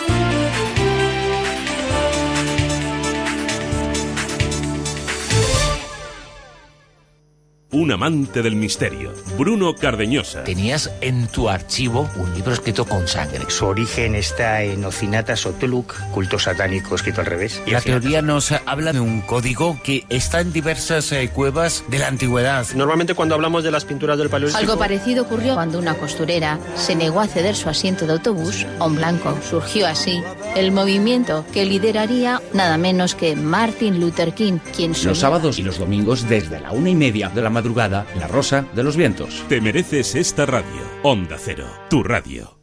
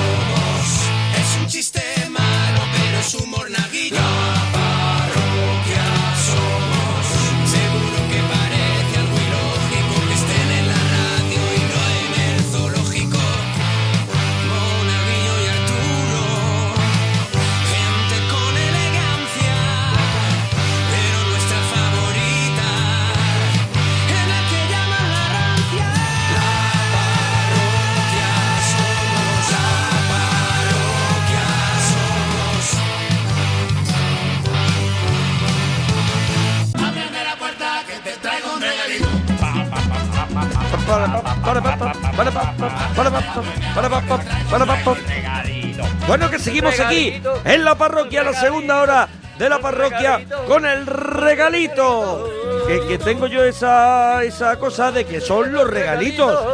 Pero como esta sección se llamaba el regalito, pues ahora la hemos convertido en los regalitos. Los regalitos, eso es. Claro, entonces Eso ahora es. son cuatro regalitos. Cuatro regalitos, dos cositas que trae Monaguillo para mí y dos cositas que le traigo yo a él y os la Pero no presentamos también a vosotros. te Claro. lo traigo a ti, porque yo creo que las dos cosas que te traigo hoy yo a ti las conoces de sobra y, La verdad y, es la- que las y te tengo, gustan. La verdad es que las tengo, las Eso tengo. es, me tienes que eso dar es. ticket de, me tienes que dar el ticket de compra. Eso es, pero yo creo que muchos parroquianos igual lo tienen, igual le gustan que hablemos de ello, e igual no lo conocen, y de pronto se lo descubrimos. De esto van los regalitos, de descubriros cosas que a nosotros nos gustan, que nos parece que, que molan. O disfrutar algo tal, que todos o- conocemos. Exactamente. O una cosa que todos conocemos y decimos, oye, pues qué maravilla.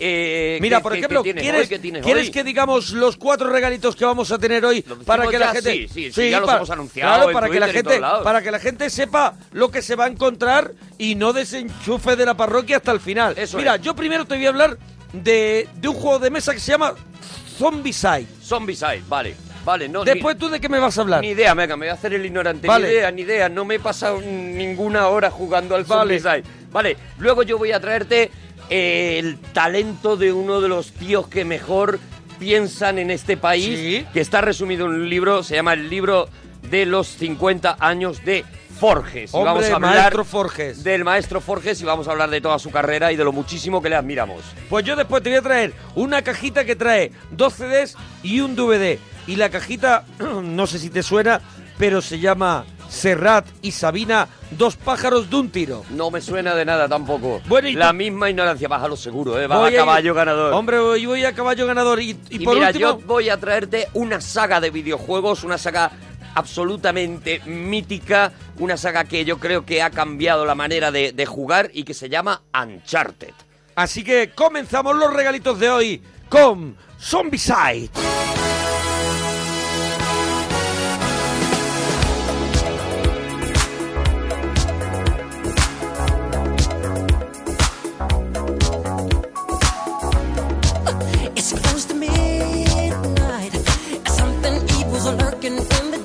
Bueno, Zombicide es un juego, es un juego cooperativo, temático y de supervivencia. En Vale, este caso. Pero explica, explica, explica todo. Claro, claro, explica que es cooperativo. Claro, claro. Porque yo es que tampoco, vamos a ver, yo tampoco soy un experto de los juegos de mesa, sino que he sido un- una persona que entra en los juegos de mesa y de pronto ha descubierto un mundo que no para de sorprenderle e intento e intento ir como una esponja aprendiendo de los que saben de verdad Claro, claro, y que hay consultando gente maravillosa por ahí. Hombre, y yo además sigo- se ofrece enseguida Sí. a explicarte los juegos. Nosotros que estamos en pañales con esto de los juegos, hemos empezado hace muy Claro, poquito. claro, por eso que y yo no vengo a dar una clase de Zombicide, sino que vengo a compartir mi experiencia con el juego. Pero vamos conociendo, por ejemplo, eso, ¿no? Que hay varios, varias maneras de jugar, Eso es. ¿no? Este- Hablábamos en otro regalito del Catán, en el que eh, la manera de jugar es, bueno, pues hay que competir entre todos a ver quién, quién de nosotros gana. Y este es un juego colaborativo, ¿no? ¿Eso qué Es un juego cooperativo de- temático porque es de una tema- es de una sola temática, que es la temática zombie.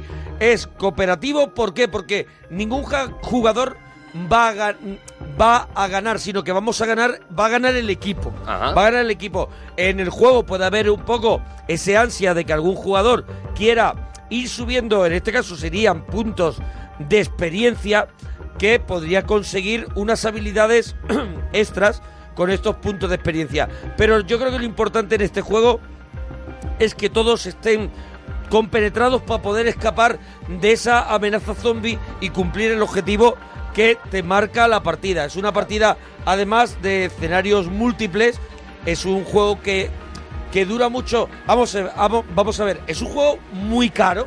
Sí, es un juego es un muy juego caro, es caro. un juego que vale casi 80 euros. Pero vale, vale, o sea, vale lo que pagas por él. Yo que, vamos a Porque ver. te está garantizando un montón de horas de entretenimiento. Como entres en el universo Zombicide, eh, de verdad que yo creo que no te va a doler. Evidentemente siempre te duele pagar pasta, pero no te va a doler la cantidad de tiempo que vas a poder dedicarle a este juego, a, a- a- a disfrutar de esto a cambio de la pasta que te ha costado, ¿no? Pues, ¿qué es lo que nos encontramos? Nos encontramos una caja, una caja firme, una caja recia, una caja muy chula que queda muy bien también en la estantería, con un diseño muy chulo. Hay, hay alrededor de, de Zombicide, hay un, hay, o sea, todo está dibujado, que en un cómic americano, No, no, muy chulo. Una maravilla, la estética. La estética eh, es muy que te buena. vas a encontrar Eso te lo dentro, encuentras- nada más abrir la caja. Eso te lo encuentras en la caja, no en el exterior de la caja. Te vas a encontrar unos muñecos perfectamente hechos, te vas a Claro. encontrar todo, todo bien. Cuando abres la caja, ¿qué te encuentras? Que dice, bueno, he pagado 80 euros, pero hay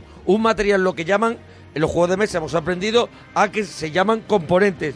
¿Cuáles son los componentes de este juego? Porque vamos a encontrar 71 miniaturas de plástico que vienen todas en una especie de, de planchas con todos los muñequitos. Eso ya es un extra que estás pagando. Hay 80 euros, pero tú vas a vivir una aventura con muñequitos como la que vivíamos con los clips de Famóvil. Unas miniaturas eh, eh, hechas al mínimo detalle. Eso es. Y de hecho, bueno, pues sí. no son repetitivas tampoco los No, no, no, zombies. no, Hay una variedad en los caminantes, por ejemplo. Si os metéis en, en, en- en Google y ponéis Sí. figuritas Zombicide, Eso veréis es. que esas figuritas son una pasada ya de por sí y que luego hay gente que se dedica a pintarlas y, y se hacen auténticas maravillas. Maravillas, maravillas. Maravillas. O sea, es. eh, esas 70 figuritas ya son un lujo tenerlas, mirarlas, ver cómo están hechas, cómo los zombies tienen los harapos de la ropa, los, eh, las heridas, absolutamente todo marcado. Bueno, es, un, es, un, es una gozada. ¿Qué más? ¿Qué más tiene? Bueno, tienen los, los 40 caminantes, que son 40 zombies. Tiene 16 corredores, que son unos zombies, que en este caso en el tablero, porque ahora hablaremos del tablero, en el tablero podrían avanzar un poco más que los caminantes. Tenemos 8 gordos, que los gordos son mucho más difíciles que matar, o sea, tienen dos puntos de fuerza para, para, para matarlos. Además, son dos puntos que no son... Que, que tienes que tener un arma que puedan matar de esa con ese poder de dos de dos puntos de fuerza, con, ¿no? lo que, con lo que matas dos no zombies- acumulas, no acumulas. Con lo que matas dos zombies matarías un gordo, pero siempre que tuvieras el arma necesaria es, para tú- poder matar a ese Un gordo. ejemplo es si tú tienes un bate, porque tú además tienes una ficha, tú tienes una ficha de superviviente donde te indica, donde tú llevas una mano derecha y una mano izquierda y tú llevas una mochila. ¿Qué tenemos? Dos tarjetas que puede ser un bate de béisbol y puede ser una pistola, pero en la mochila podemos llevar también una katana, podemos llevar una linterna o ya incluso podemos llevar una herida que nos ha hecho un zombie en uno de sus ataques. Entonces, ¿qué pasa? Que si yo le doy dos veces a un gordo con un bate, no lo mataría. Ese, ese- esa es la historia, que no es un arma acumulable. adecuada. Bueno, lleva muchísimos lo que llaman tokens, que son un montón de, en este caso no son figuras, que son una especie de placas que marcan, por ejemplo, coches, entradas y la entrada de los zombies, que son las apariciones, eso lo marca también una tabletita, y la entrada de los jugadores, y después unos, una ficha que te gustan a ti mucho, son las fichas de ruido. Me encantan. Porque nosotros vamos a estar en una ciudad donde tenemos que engañar, tenemos que engañar a los zombies para pasar la aventura. Lo que tú vas a montar es un trozo de una ciudad. Eso vas a es. Vas a montar una serie de calles y una serie de edificios. Tienes nueve módulos de tablero de doble cara. o sea, es. que, que el escenario mm, Va puedes- variando y puede según variar. el juego que tú elijas, Según vas a montar un tipo de ciudad la partida y que la tú partida que tú elijas, eh, eh, vas a montar un tipo de ciudad y, y otro tipo de ciudad. Esa ciudad está invadida por los zombies y los jugadores que seáis en la mesa seréis cada uno un personaje, un personaje en este caso humano, no zombie, que trata de primero conseguir varios objetivos dentro de esa ciudad y segundo huir de los zombies y que no se los coman.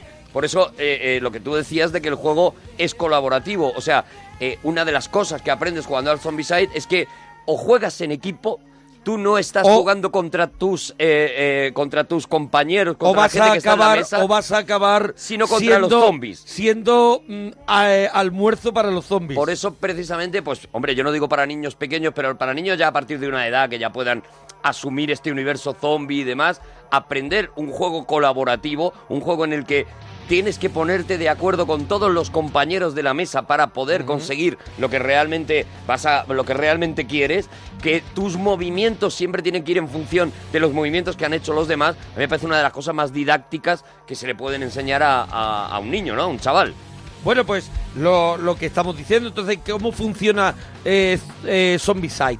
Eh, entonces preparamos, elegimos un escenario, en este caso nosotros hemos jugado a muchos escenarios, pero vamos a elegir un escenario donde tenemos que recoger cuatro objetivos y volver a salir por un lugar de la ciudad. ¿Qué pasa? El turno de los jugadores, de los supervivientes en este caso, tendrías tres cosas que hacer. O sea, tendrías tres movimientos. Puede ser tanto tres movimientos como tales en tres casillas, porque al final son módulos, se dividen por casillas. O puedes buscar. Aquí no hay ni como en los videojuegos, puede haber un cofre donde tú buscas herramientas que luego a lo mejor tú, cuando nos hables de Uncharted, vas a tener a lo mejor un, algún sitio donde buscar herramientas. Claro, claro, Aquí en este caso, es diferente. en este caso, la ciudad ha sido devastada por los zombies Mm. y nosotros estamos en una calle que está llena de tiendas, está llena de, de lugares donde pues está todo revuelto y podemos buscar. ¿Cómo se busca? Pues él levantando una tarjeta y esa tarjeta te puede dar tanto un arma como una posibilidad de hacer, por ejemplo, un cóctel molotov. ¿Por qué? Existe, si tú tienes gasolina y tienes botella, puedes eliminar todos los zombies que estén en una de, en una de las casillas. O el zombie mayor, que es la abominación. Eso es. Que es el personaje, podemos decir como es el monstruo de la pantalla final de los videojuegos, que ese sería el único que te daría 5 puntos. 5 puntos de experiencia. Los demás te dan un punto de Un experiencia. punto nada más, sí. Entonces, El- sí, no, lo que, lo que digo es, a la gente le costará seguramente pensar en los zombies. O sea, dice, bueno, vale, yo me monto una ciudad, yo tengo ahí eh, a, a estos señores que somos nosotros, los que estamos Sí. en la mesa eh, eh, con unas armas, moviéndose por esa ciudad, pero ¿qué es eso de que te invaden los zombies? Por eso es, tenemos nuestro turno, el turno donde podemos hacer esas cosas y podemos hacer por último también eso que hablamos de colaborar con el compañero, de que sea cooperativo, también dentro de nuestro turno podemos mm, dar a otro de nuestros compañeros algo que él necesite o que pensemos de si yo te doy este arma a ti te va a venir mejor. ¿Por qué? Porque tú ya tienes una tarjeta que a lo mejor a ti ya te da unas posibilidades para para hacer unas cosas y tú no necesitas tanto esa tarjeta como un compañero. Entonces, suponiendo... Tres cosas puedes hacer. Entonces, suponiendo que estamos sentados en una mesa, sí. tú, eh, Scarlett Johansson, sí. Jordi Hurtado y yo. No me quiero ir de esa ¿Vale? mesa. Estamos sentados en esa mesa. Sí. Hemos puesto la ciudad. Somos cuatro personajes Somos en este caso, cuatro personajes. hasta seis. Y podemos ser incluso jugar tú y yo una partida y cada uno llevar a dos A personajes, dos personajes, o sí. a tres. Pero vamos a, a ubicar para que la gente no Cuatro se vuelva loca que no que, que- que no vayamos por delante porque nosotros Sí. estamos demasiado por delante. Sí. De repente hay cuatro personas Sí. sentadas en esa mesa, cada persona tiene un personaje, tiene una ficha, en este Tiene caso un es muñeco. un muñeco, pero sería una ficha para la gente que ha jugado a, a juegos más, más sencillos, ¿no? Tipo parchís. Pero es- escúchame una cosa, este juego es muy sencillo. Sí, pues por es eso. muy sencillo. Por eso. Por eso dices tú, oye, es muy sencillo, pero la de horas de juego que me puede dar. Esto es lo guay. Entonces, eh, eh, Monaguillo jugaría, haría sus movimientos. Mis tres movimientos. Que os ha contado, o se movería por la ciudad, porque entre todos hemos decidido, mira, Monaguillo, vete hacia esa habitación Eso es. porque necesitamos esto. O eh, buscaría, mira, yo necesito un arma por si me salen Claro, zombies porque mi, personaje no lleva, por ejemplo, ni un- ninguna pistola y en el reparto al principio de eh, armas me ha tocado una sartén. Eso es. Y eh, luego le tocaría a, Scarlett Johansson, haría sus movimientos también, Sí. haría sus cosas, también le diríamos, mira Scarlett, vete mejor por allí, porque Sí. tú además, según este arma, te puedes mover de alguna manera determinada, etcétera, etcétera. Jordi Hurtado haría lo mismo, yo haría lo mismo, y aquí, claro, se supone que te tocaría a ti, pero no, No, le toca no. a ti. Eso es el Le giro toca a, a los los zombies. ¿vale? Vale. Eh, Sería, el zombie estaría sentado en la mesa Claro, también. claro, el turno zombie, el Eso turno es. zombie. Hay un mazo de cartas que es el turno de los zombies. Levantamos ese mazo de cartas y en las en los tokens de apariciones, que son esos cuadraditos que hemos que hemos repartido por el tablero según nos sean hay escenarios que vienen ya programados en el juego. Estamos hablando del juego original Zombicide, luego tiene Mm. muchas expansiones. Eh, ya en las instrucciones vienen como unos 10 escenarios, pero hay un generador de escenarios en internet interminable, gente que ha creado partidas y ahí te puedes ir a buscar. Bueno, entonces tenemos esos, esos sitios de apariciones. Levantamos una tarjeta y esa tarjeta nos dice que en una aparición, levantamos una tarjeta para una de las apariciones y ahí nos aparecen dos caminantes. Levantamos para otro de los lugares donde tiene que aparecer zombie.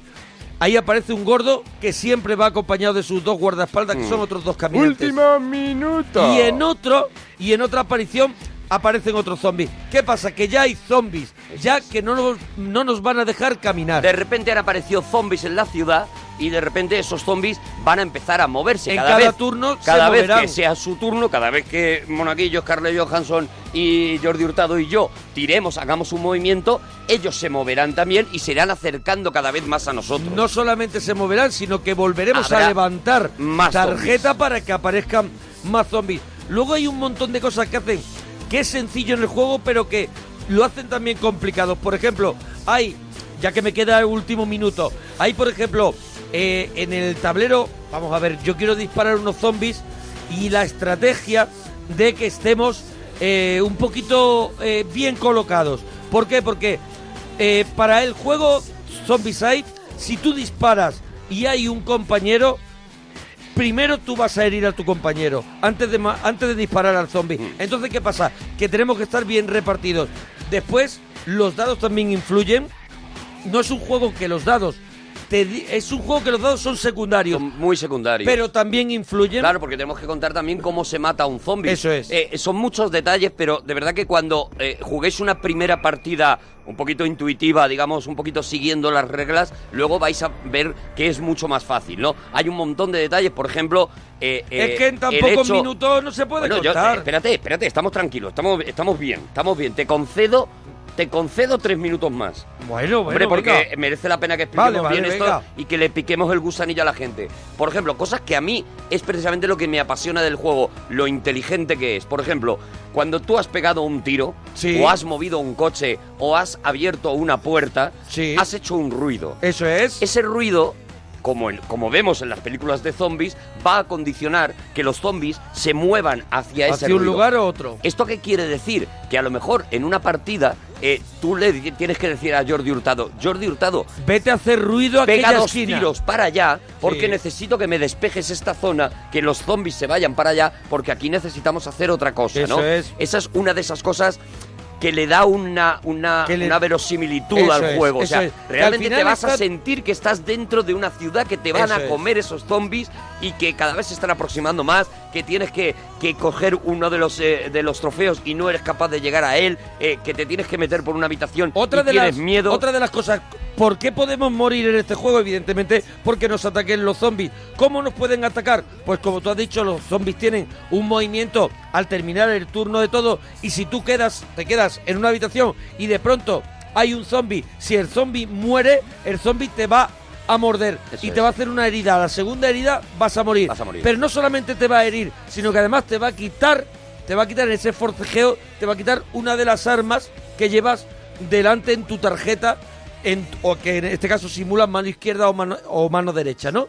En este caso perderías una de esas, de esas armas. Y otra de las cosas que tiene también para que, para que sea un poquito eh, potente es que, por ejemplo, si tú estás atrapado en una de las habitaciones y hay tres zombies y tú quieres escapar, tú tienes tres movimientos en cada turno, en tu turno. Pero tendrías que pagar un movimiento por cada zombie que está dentro de esa habitación para poder escapar, porque se supone que lo, que lo verosímil es que esos zombies te estén agarrando. Claro, claro, claro. Tendrías que sortear tres zombies. ¿Y cómo lo haces con los dados?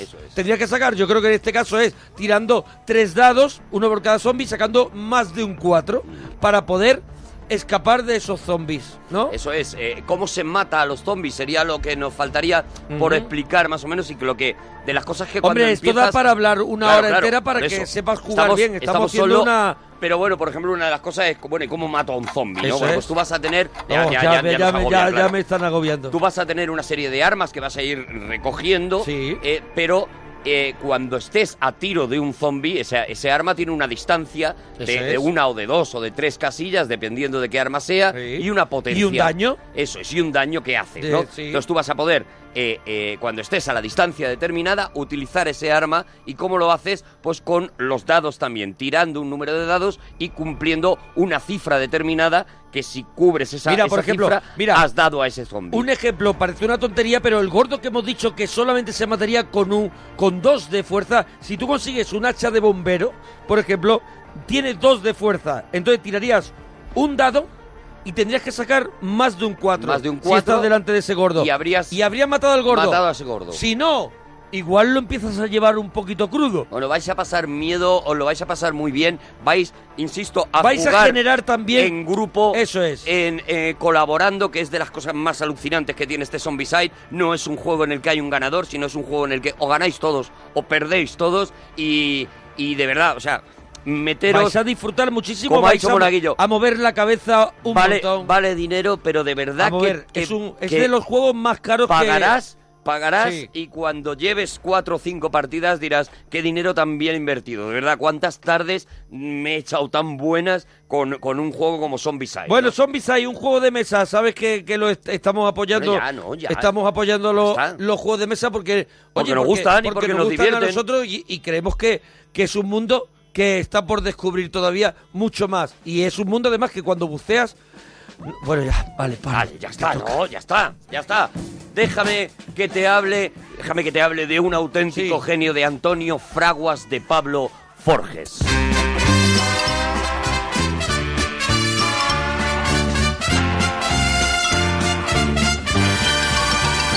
Ya están aquí, qué ilusión y a los vilos cabras locas. Tras esas rocas son más de mil. Tú y cómo están esos chicos y yo con estos pelos. No tengas celos, que hay palos dos. Aquel rubito de piel fucsia me lo pido para mí. Y el de los cuernos de bisonte te lo quedas para ti.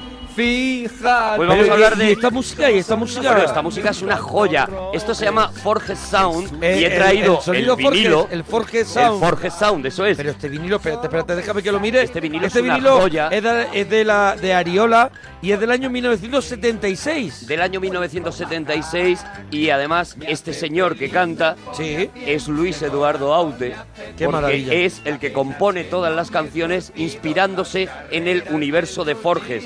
Forges que había empezado solo unos poquitos años antes, pero ya había conseguido eh, eh, crear un universo de personajes que nos han acompañado hasta ahora mismo. Mira, ¿no? aquí vemos en el disco, en la foto está Rosa León, está Teddy Bautista, Claro, está, interviene está- un montón de gente. Está, como tú has dicho, Luis Eduardo Aute. Y, y bueno, bueno, bueno, del 76, es una maravilla, qué Aute, joya. Aute, eh, es el que compone, ya digo, eh, el, el disco entero, el que compone todas las canciones. Y ahí eh, hay algunas que todavía suenan, como hay Asturias, Patria Querida, se lo cambiaron por Suiza, Patria Querida, y hay una versión maravillosa. Bueno, este disco es una de esas joyitas que tiene uno eh, debido a la admiración que siente hacia, hacia Forges, ¿no? Porque yo por lo menos, yo por lo menos he crecido leyendo a Forges. Yo recuerdo, por ejemplo, y no sé si a ti te pasaba lo mismo cuando tenías que ir con, con tu madre al médico, a lo que fuera y tal. Yo recuerdo llegar a la sala de espera y preguntar y, y rogar a ver si tenían el 10 minutos. Porque a mí las revistas del corazón no me interesaban nada, pero yo sabía que en la última página del 10 minutos... Era entera de Forges. Era entera de Forges y entonces me, me enloquecía, ¿no? Con aquellos, con aquellos náufragos, con aquellos dos personajes que siempre caminan por la calle. Eso es. Aquí vamos a, en este libro que es el que Hombre, realmente libro, traigo... libro que también tengo yo de, bueno, de la editorial Espasa, que te voy a hablar digo- de la editorial Espasa, Gloria Pues bendita. Gloria, pues qué vamos a decir, de- les pasa a Gloria, pero digo que Forges Sound es un libro que es, un, un disco, disco. que prácticamente es imposible encontrar, así de claro lo digo. que bueno, y que es una muy fricada, complicado, digámoslo ya. y que es una fricada, pero mira, ahí, ahí tienes un montón de... Ahí está Rosa León, por ejemplo, ver, a ¿no? ver. haciendo a Mariano y a Concha, otro de los dos personajes. Mariano, que me instalo en un bar americano. Pues digo, este libro que sí que ha A salido el- hace, hace relativamente. Sí, hace el- el libro se puede conseguir El libro fácilmente. Lo que hace es una recopilación de lo mejor de Forges. Del primer Forges, o sea, De empieza todo. con el primer Forges. Es toda la- de, en- ¿de qué año? ¿De qué año estamos, estamos hablando del primer aquí Hablamos de tenemos 1973, aquí- cuando él empieza. eh, eh, primero ses- cuenta. La primera etapa es 64, 60, 73, ¿no? Sí, pero bueno, ahí lo que cuenta, digamos que es un poco su, su, su, su principio, ¿no? Y aquí ya sí que empezarán los primeros dibujos de Forges, que fíjate, él ha contado, en, eh, eh, hay, hay un par de documentales por ahí sobre, sobre el universo de Sí. Antonio Fraguas de Pablo, ¿no? Y en lo que él ha contado algunas cosas, y él ha contado, por ejemplo, cómo su padre le dijo... eh, cuando él decía es que yo me quiero dedicar a esto de dibujar y hacer muñequitos y tal, él decía en una España complicada y en una España difícil en la que lo que todo padre quería es que su hijo fuera abogado. Sin embargo, su padre le dijo O notario en Logroño. Eso es. Sin embargo, su padre lo que le dijo es vale, pero que lo que hagas no lo haga nadie más. Y entonces él se esforzó muchísimo en desarrollar su- en crear su propio universo. un universo propio. Él dice que se pasó años dibujando para él, eh, creando cosas, contrastando con lo que se estaba haciendo, diciendo, no, no, no, esto se parece demasiado a lo que ya están haciendo los demás. Y, creando por- sus propios personajes. Eso es, por cumplir con su padre, inventó algo que yo creo que todos sabemos, ¿no? Inventó unos muñecos identificativos, Totalmente. un tipo de humor identificativo y hasta un idioma. Eh, porque, porque Forges eh, Sí. eh, habla en forgestiano, ¿no? Sí, sí, sí, además. Y, y- O en forjeño, Y no todos sé sus cómo personajes es- eh, dudan por todo, ¿no? Tienen como. Están como en el, en el mundo de, de, la, de la duda y de qué le vamos a hacer. Esto es, esa es la postura, yo creo que básica de, de los personajes de Forges, ¿no? Eh, son, es la perplejidad Sí. ante lo terrible que es el mundo, lo, lo- lo sucio que tenemos alrededor. Forges además ha sabido perfectamente moverse en política. Y Son buena gente los personajes de Claro, pero Forges. ellos son buenos tíos que, que contrastan eso y que piensan, que meditan cómo es posible que haya gente así, ¿no? Entonces, tú quieres a ese señor bajito, a ese Mariano eh, bajito que va con esa señora grande, ¿no? Que es la concha y, y- y va mirando a una tía Mollar. Que Sí, es, que está Mollar. Claro, bueno, tú sabes, por ejemplo, eh, y yo lo he descubierto investigando para este regalito, que la palabra bocata es invención de Forges. Pero el, el bocata de. El bocata, me de voy a tomar voy un a bocata, un bocata. Es una invención de Forges y, y- y cuentan en. el- tú sabes que él empezó en, eh, en televisión Porque española. donde viene escrito lo que dice el personaje es el bocadillo. El bocadillo. Y aquí se decía, voy a tomarme un bocadillo. Claro. Y en televisión española eh, cuentan, como, eh, de, de hecho lo cuenta José María Íñigo, como Forges empezó a decir, me voy a tomar un bocata. Dice, yo eso no lo había oído jamás. él lo empezó a poner en algunos chistes también, lo de dame un bocata. Y creó el argot de, en la calle de decir, me voy a tomar, igual que decir, me voy a fumar un piti. Me voy a lo un piti. mejor, o... Pues bocata nace de eh, este, este manipulador del, del lenguaje, castellano sí. que se ha inventado un montón de maneras de decir las cosas, ¿no? En el libro lo vamos a ver desde, desde el principio, ¿no? Desde sus primeros chistes en los que ni siquiera, si te fijas, están esas narices gordas. Sí, sí, todavía no ha definido no sus ha definido personajes. todavía sus personajes y vamos a ir viendo... Aquí tiene un estilo, eh, me recuerda mucho al estilo que tenía Gila cuando dibujaba. Claro, él se inspira en Gila y además él lo ah, ha ¿se dicho. inspira en Gila? Claro, él se Pues mira, en no los- lo he leído en ningún sitio, Claro. sino que he visto, estoy Él viendo dice contigo los siempre que dibujos. el, él dice que el paleto de Gila Claro. es acaba siendo el blasillo en el Ah, momento vale. en que Último lo dibuja con, su con su nariz, con le quita la boina Sí. y tal, dice, pero en el fondo, claro, por supuesto, Claro, se inspira en Miguel Lo Gila, estoy ¿no? mirando y son estos dibujos son muy muy muy parecidos aquí en esta etapa que me estás enseñando a los dibujos de Gila. Eso es, son muy, muy parecidos. Ya tiene auténticas maravillas, como esa monja que vemos de perfil. Eh, eh, completamente tapada, a la que no le vemos la cara, nada más que le vemos la puntita de la nariz y, y un bocadillo de esos de sueño en el que la monja se imagina que encima de, de su hábito lleva un Un lacito, lacito. ¿no? Tiene, tiene ese, ese detalle, lo que tú decías, de buenas buen- personas, ¿no? Eso es, yo creo que los personajes de Forges son buena gente. Y, y siempre tiene un punto tierno, aunque trate algo, algo duro, siempre sabe tratarlo desde la ternura. Eso es, está esa anciana decrépita sentada en una mecedora hablándole a su gato y que lo que le está diciendo es, en nuestros tiempos cuando no existía la píldora, eso era mucho más deportivo.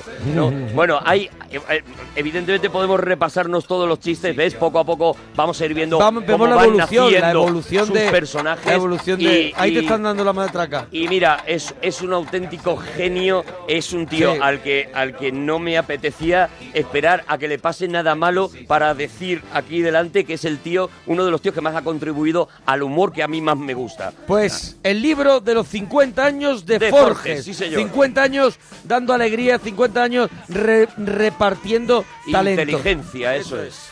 Bueno, nos Venga, vamos, nos tuyo. vamos, nos vamos a una gira maravillosa, a una gira que nosotros tuvimos la suerte también. Parece que hemos estado en todos los sitios, no, pero es que casualmente en algunos de los sitios Nos hemos, ido. Nos hemos ido moviendo. Entonces 18, Sí, pero 19, hombre, esto no, no lo podíamos perder. 18, 19 y 20 de octubre de 2007 ocurrió algo muy especial.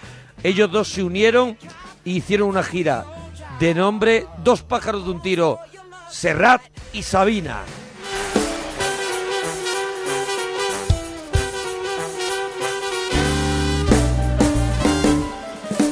Probablemente en su pueblo se le recordará como a cachorros de buenas personas que hurtaban flores para regalar a su mamá y daban de comer a las palomas. Probablemente que todo eso debe ser verdad, aunque es más turbio cómo y de qué manera llegaron esos Una gira, una gira donde además ellos eh, tenían clarísimo que se lo querían pasar bien y se lo pasaban muy bien Muy en el bien. escenario, muy bien en el escenario, tenían un quizá un, un montón de números cómicos sí, que, que, que funcionaban muy bien, fue una gira, eh, esto, esto está grabado, este que, esto que estamos escuchando en el Palacio de Deportes de Madrid los días que he dicho, pero es una gira que, que al final que empezó de una manera como empiezan las cosas, vamos a hacer unas cuantas cositas juntos, ellos ya habían hecho, si no me equivoco, el gusto es nuestro, ¿no? Ya estaba ahí, si no, no me No, equivoco, ahí no porque- estaba porque Sabina. ahí no estaba Sabina. Eso, ahí no estaba, ahí estaba Miguel Ríos. Sí habían coincidido en el Mucho Más que Dos, en aquel Sí. concierto mítico de, De Ana Belén de Ana Belén y Víctor Manuel. pero no habían cantado. No habían cantado juntos como ahora. Yo creo que era. Eh, Sabina era- había cantado canciones de Serrat, eh, había cantado, le había dedicado mi primo el nano en el Eso disco de es. Yo mime contigo, le había dedicado a Serrat esa canción. Eh, que yo sepa, Serrat había cantado ya algo. eh, Yo ese dato no lo tengo. Pero, pero no, pe- pero estoy, estoy improvisando y, pero seguro que no lo dirán. en Pero yo creo que era una Pero- unión, una unión perfecta, la de Serrat y Sabina. Hombre, era una cosa soñada. Tú Era una decías, cosa. no puede ser. Yo creo que tienen el. Los dos mejores letristas. Yo creo que ¿no? tienen el cancionero más perfecto, o sea, más completo, con mejor evolución, con una parte que dices, era su primera etapa y no deja de ser. Igual de importante, porque yo creo que el- la primera etapa de, de Serrat es tan clave para que Serrat sea Serrat, como la es para Sabina. Su primera etapa, aunque digas hay discos mejores o peores, yo creo que define mucho el personaje y este algo personal es algo también de, de esa época, ¿no? Claro, y que, y que Sabina lo ha dicho muy claro, él empieza muy tarde en la música, Mm. él empieza casi con 40 tacos a, a- a hacer, a, a trabajar en la música y toda su infancia es escuchar la música de Serrat que lleva para cuando Sabina saca su primer disco, lleva ya 20 o 20 y tantos años eh, trabajando en la música y eso es, eh, eh, digamos que son padre e hijo, ¿no? Lo que, lo que plantean allí en ese escenario, ¿no? Pues mira, este pacto entre caballeros. pongo muy nervioso si me enfado. Me pillaron 10 500 y un peluco marca omega con un pincho de cocina en la garganta. Pero el pico se dio cuenta y me dijo, hostias colega.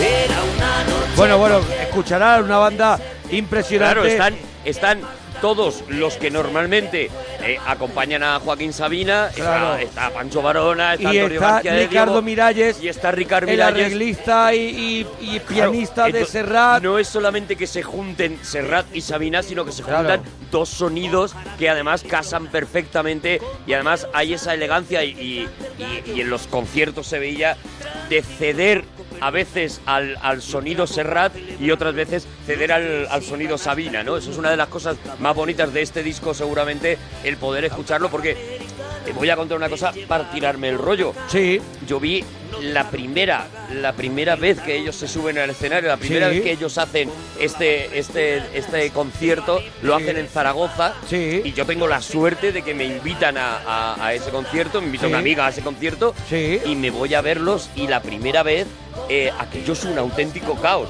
Sea, el, el público de Zaragoza estaba entregado porque eran Serrat y Sabina ahí encima del escenario, porque son muy divertidos, porque lo saben hacer, pero la coordinación, y ellos mismos lo dicen y se ríen durante el concierto, oye, que esto, veniros dentro de dos meses, que esto va a que quedar esto bien. va a estar estupendamente. Claro. Mira, mira, más, más canciones, más mira, canciones, mira, más canciones de verdad. De este Serrat y Sabina, dos pájaros de un tiro. Este Penélope es una cajita con DVD y dos CDs. Y, y este sonido, mira. Además, el DVD, imagínate, es un espectáculo. Penélope con su bolso de piel marrón y sus zapatos de tacón y su vestido de domingo. Penélope se sienta en un banco en el andén. Es un lujo poder escuchar en, la, en las canciones de Serrat, en la voz de Sabina, poder ver cómo los dos interactúan en una misma canción que tenemos, que nos sabemos de memoria y que, con- y que pillaríamos cualquier tipo de cambio o de error y entonces que haya esa combinación y que puedan ocurrir cosas distintas es un lujo para un los que amamos la música de estos dos personajes. ¿Quieres escuchar cómo habla uno del otro?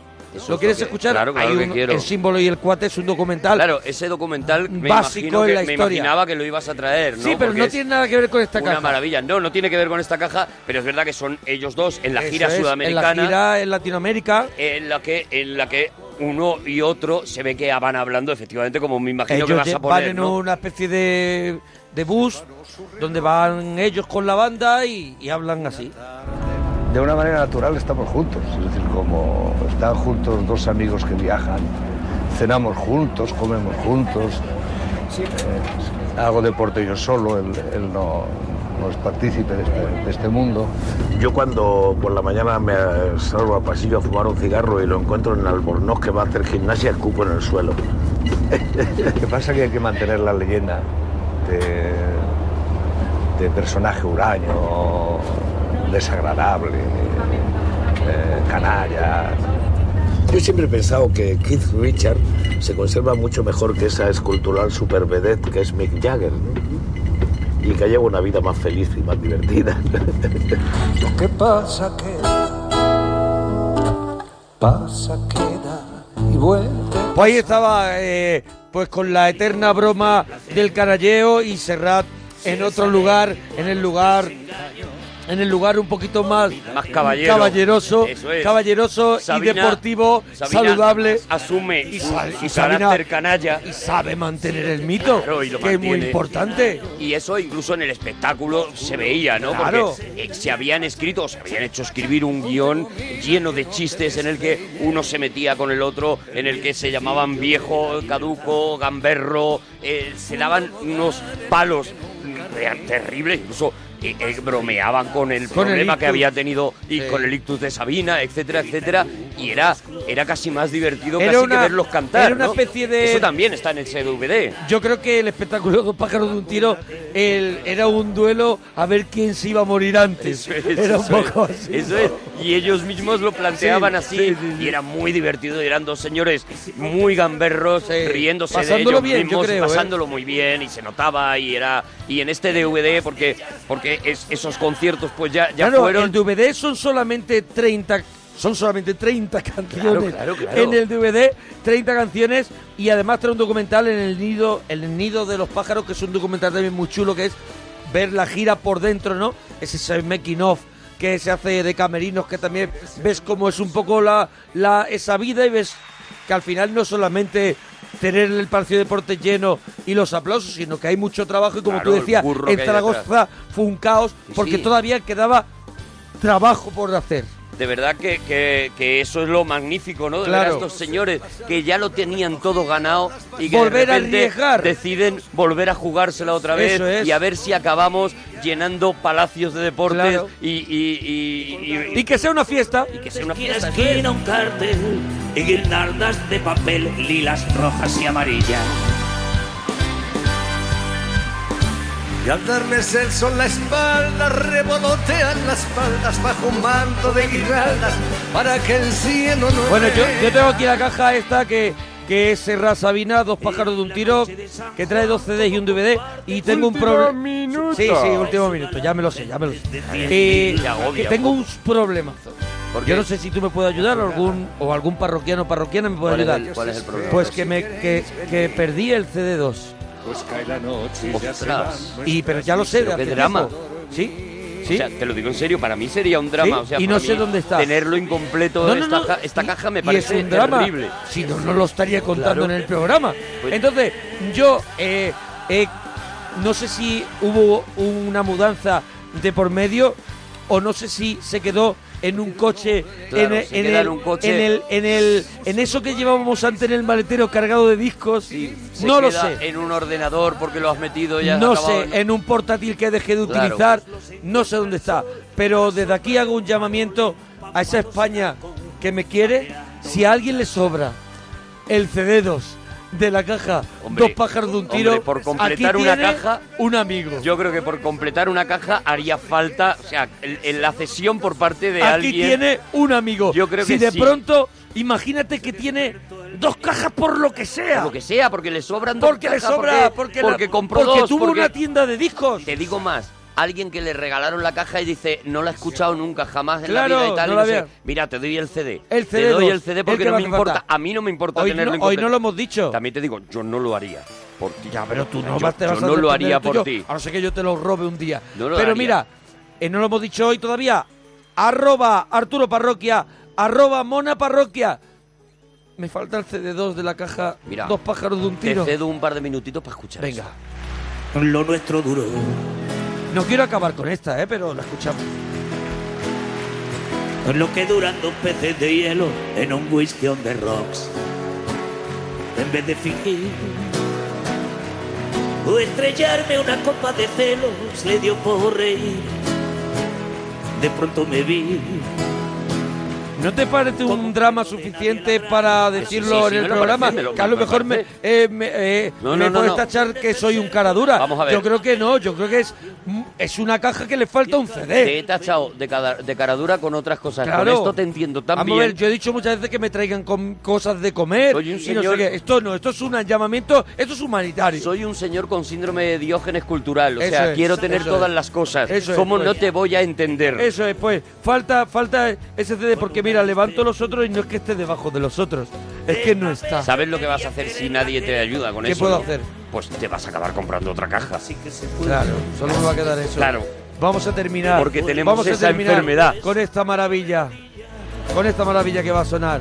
Desde el taxi y haciendo un exceso me tiro dos besos, uno por mejilla y regresé. Vamos a terminar así, que te queda un regalito. Con Mediterráneo. Oh, Serra y Sabina, dos pájaros de un tiro. nunca falla.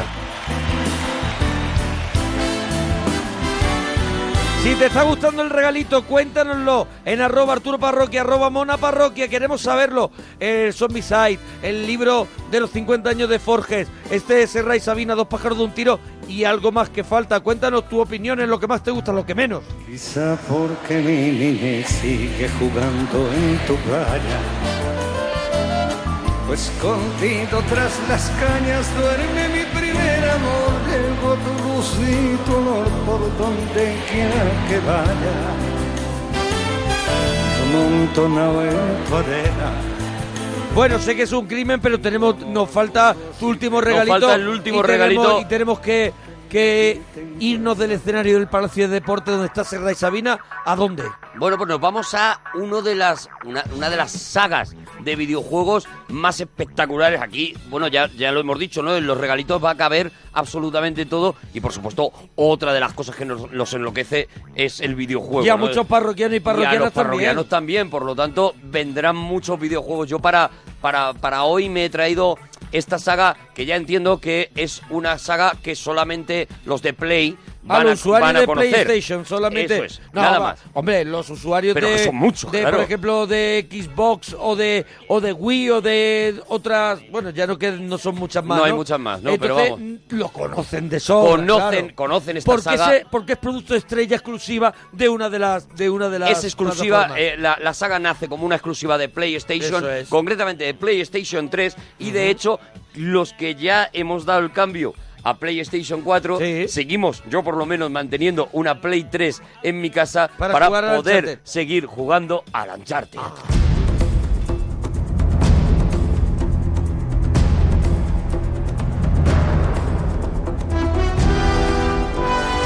Esta es la música de Uncharted. Gret Edmondson, banda sonora espectacular que presentaba la saga, una de las mejores sagas de la historia del videojuego, una película de un montón de horas de aventura, Sí, sí, de yo la he jugado hasta en la PS Vita, ¿eh? Sí, en la PS Vita hay uno de los juegos uno, es de la PS Vita. Sí, sí, sí, que, que con las funciones táctiles puede hacer un montón de cosas y yo no me lo he terminado, pero casi me lo termino. Igual lo recupero. Mira, mira, mira qué maravilla. Esto al que ha jugado a Uncharted, nada más que escuchar ese principio, Sí, sí, sí. le provoca la cat- pura emoción. Cataratas. Veo- es- yo veo cataratas, esta es la catarsis. rocas, veo cataratas, rocas. ¿Qué vamos a encontrarnos en el Uncharted? Nos vamos a encontrar con un personaje, con Nathan Drake, yo creo que también y eh, uno de los mejores personajes escritos jamás para un Sí, videojuego. yo creo que tiene un poquito de Indiana, tiene Claro. un poquito de Lara Croft. tiene una mezcla tiene- de todo sí. Y sin embargo tiene su propia personalidad. Sí. Porque es, efectivamente es un Indiana, pero es un Indiana con un punto de maldad al que nuestro Indiana Jones no llegaría jamás, con un punto de crueldad. Ya para empezar, no es un tío que va por ahí buscando tesoros para llevarlos a los museos, no, es un ladrón. Es un ladrón al que contratan para encontrar según qué, qué tesoros y robarlos y él a cambio cobra dinero por eso. Él es un mercenario, eh, él es el Indiana Jones mercenario, digamos, ¿no? Y de hecho, eso es lo primero seguramente que te sorprende de este personaje. Un personaje irónico, un personaje peligroso, un personaje que no se corta en tener una eh, eh, en tener una reacción agresiva, una reacción violenta en, en según qué momentos, ¿no? Y un personaje con un sentido del humor brutal, ¿no? Las películas de Uncharted, es decir, esos Esos momentos de vídeo. que vamos viendo de vídeo son cinematográficamente son espectaculares. Espectaculares. Si os metéis en YouTube, porque están en YouTube, y sí. ponéis Uncharted la película, Flipas como están todos esos vídeos unidos y flipas como Una como- burrada. Como está pensado cinematográficamente. Estáis viendo una peli. Está dirigido dirigido con, con, na- con- con un arte impresionante, Lo mismo que- una fotografía brutal. Brutal, brutal, brutal. Lo mismo que los personajes, la historia está traída, ¿no? Nathan Los Drake, gráficos son alucinantes, increíbles. pero después la, yo creo que la, la jugabilidad que tiene No, no, eso es eh, otra de las cosas. eh, A- a- este a- Uncharted esa es, es la brutal. suma. Por eso, primero voy a la historia, porque nos vamos a encontrar eso, ¿no? Nos vamos a encontrar a este Nathan Drake, que es un personaje que mola mucho. Nos vamos a encontrar a su compañera, que es una eh, periodista que en un principio entra en contacto con Nathan Drake para unirse a sus aventuras, para ella de esta manera beneficiarse con historias emocionantes que contara en su periódico, pero que poco a poco se va a ir eh, eh, eh, metiendo en esta historia. Y nos vamos a encontrar con otro personaje, un tercer personaje un poco más mayor que ellos dos, Sully, que es un personaje que durante toda la saga vamos a estar creyendo, pensando que en cualquier momento puede traicionar a Nathan Drake. En teoría es un compañero suyo, pero le hemos visto ya en muchas ocasiones ¿Qué que hace- cuando qué hace- tiene que elegir, elige por él, ¿no?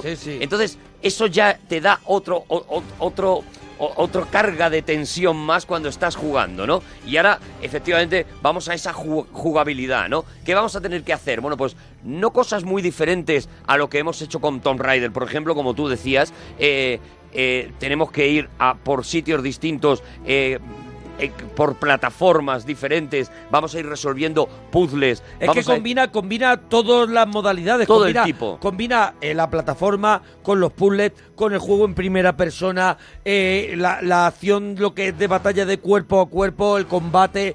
Yo creo que, que es un juego muy completo. absolutamente completo, hecho con un ritmo brutal en el que eh, tú de manera intuitiva, ya te digo, vas sabiendo exactamente qué es lo que tienes que hacer en cada momento y tienes que combinar. Y en esto, fíjate lo importante que es la saga Uncharted, que eh, Tomb Raider, el, el papá, digamos, de Uncharted, ha acabado copiando a, a este Uncharted, ¿no? El, el- último Tomb Raider que ha salido se parece mucho más al Uncharted que Pero los anteriores, Mi ¿no? pregunta que era de antes cuando has dicho que todos guardamos una Play 3 para jugar a Uncharted, es que para Play 4 no hay Uncharted. Todavía, no, todavía no ha salido ese ¿Con quién hay que Uncharted, hablar? Ese Uncharted que estamos esperando todos enloquecidos. Pues eh, creo que sale, creo que sale en breve ya. Y a ver, que, nos digan en Twitter. evidentemente ¿Cuándo vamos, tendremos Uncharted para PS4? vamos a caer como locos sobre ese Uncharted. Arroba Arturo Parroquia, arroba Mona Parroquia. Porque el que se quedó sin la Play 3, porque dijo, bueno, ya tengo la 4, se la regalo a mi sobrino, se la regalo a quien sea, se ha quedado sin la posibilidad de jugar al Uncharted y te aseguro que es una que, que es un vicio total, ¿no? La- el, primer, el primer juego, El Tesoro de Drake, si lo jugáis, vais a encontrar un juego mm, bien respetable, entretenido, divertido, tal.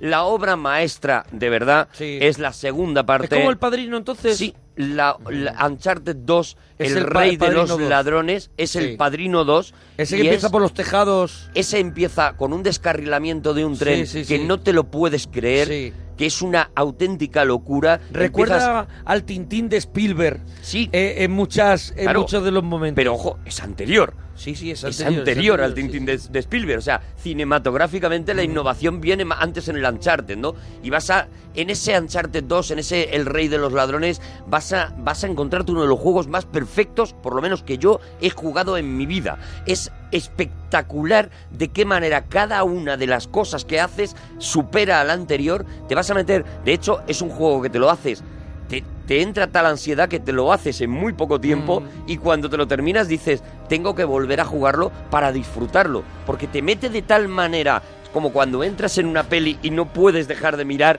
pues te meten de tal manera en ese juego, las cosas pasan tan concatenadamente de una a otra, tienes que ir pasando de una pantalla a otra y todo es más apasionante que lo anterior, que de verdad que cuando te lo has terminado dices, no puede ser, no he disfrutado el juego, ¿no? Otra, otra de las cosas en las que innova Uncharted, por ejemplo, o por lo menos yo no había podido, no había sido capaz de jugar antes de esa manera, es por ejemplo, efectivamente hay tiroteos, pero los tiroteos están absolutamente pensados. Tú te encuentras en un escenario determinado con una serie de tíos que te quieren matar o Sí. tal, y tienes varias posibilidades. Primero la posibilidad sigilo, que ahora ya se ha puesto muy de moda, pero yo por lo menos fue la primera vez que lo jugué. No, eh, eh, Metal Gear Solid era una de las de las características del, Del personaje. sigilo, no sé si es anterior o no, porque y yo a había Metal Gear- otro que nos dirán ahora en Twitter de ninjas era que también que hacías ese modo ninja. podías- No sé si era el Metal Gear Solid el que tenía el modo Pero ninja. te podías ocultar, te Sí. podías eh, parapetar. Modo sigilo. Vale. Sí, sí, sí, parapetar y modo sigilo. Por eso, yo por lo menos fue en el primer juego en el que, en el que lo jugué,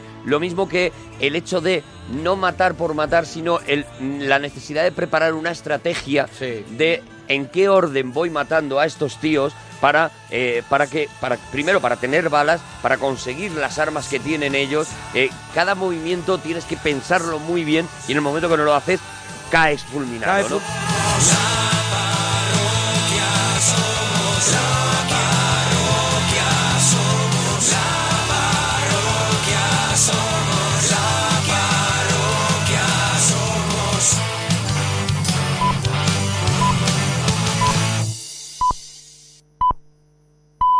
Las 4, las 3 en Canarias.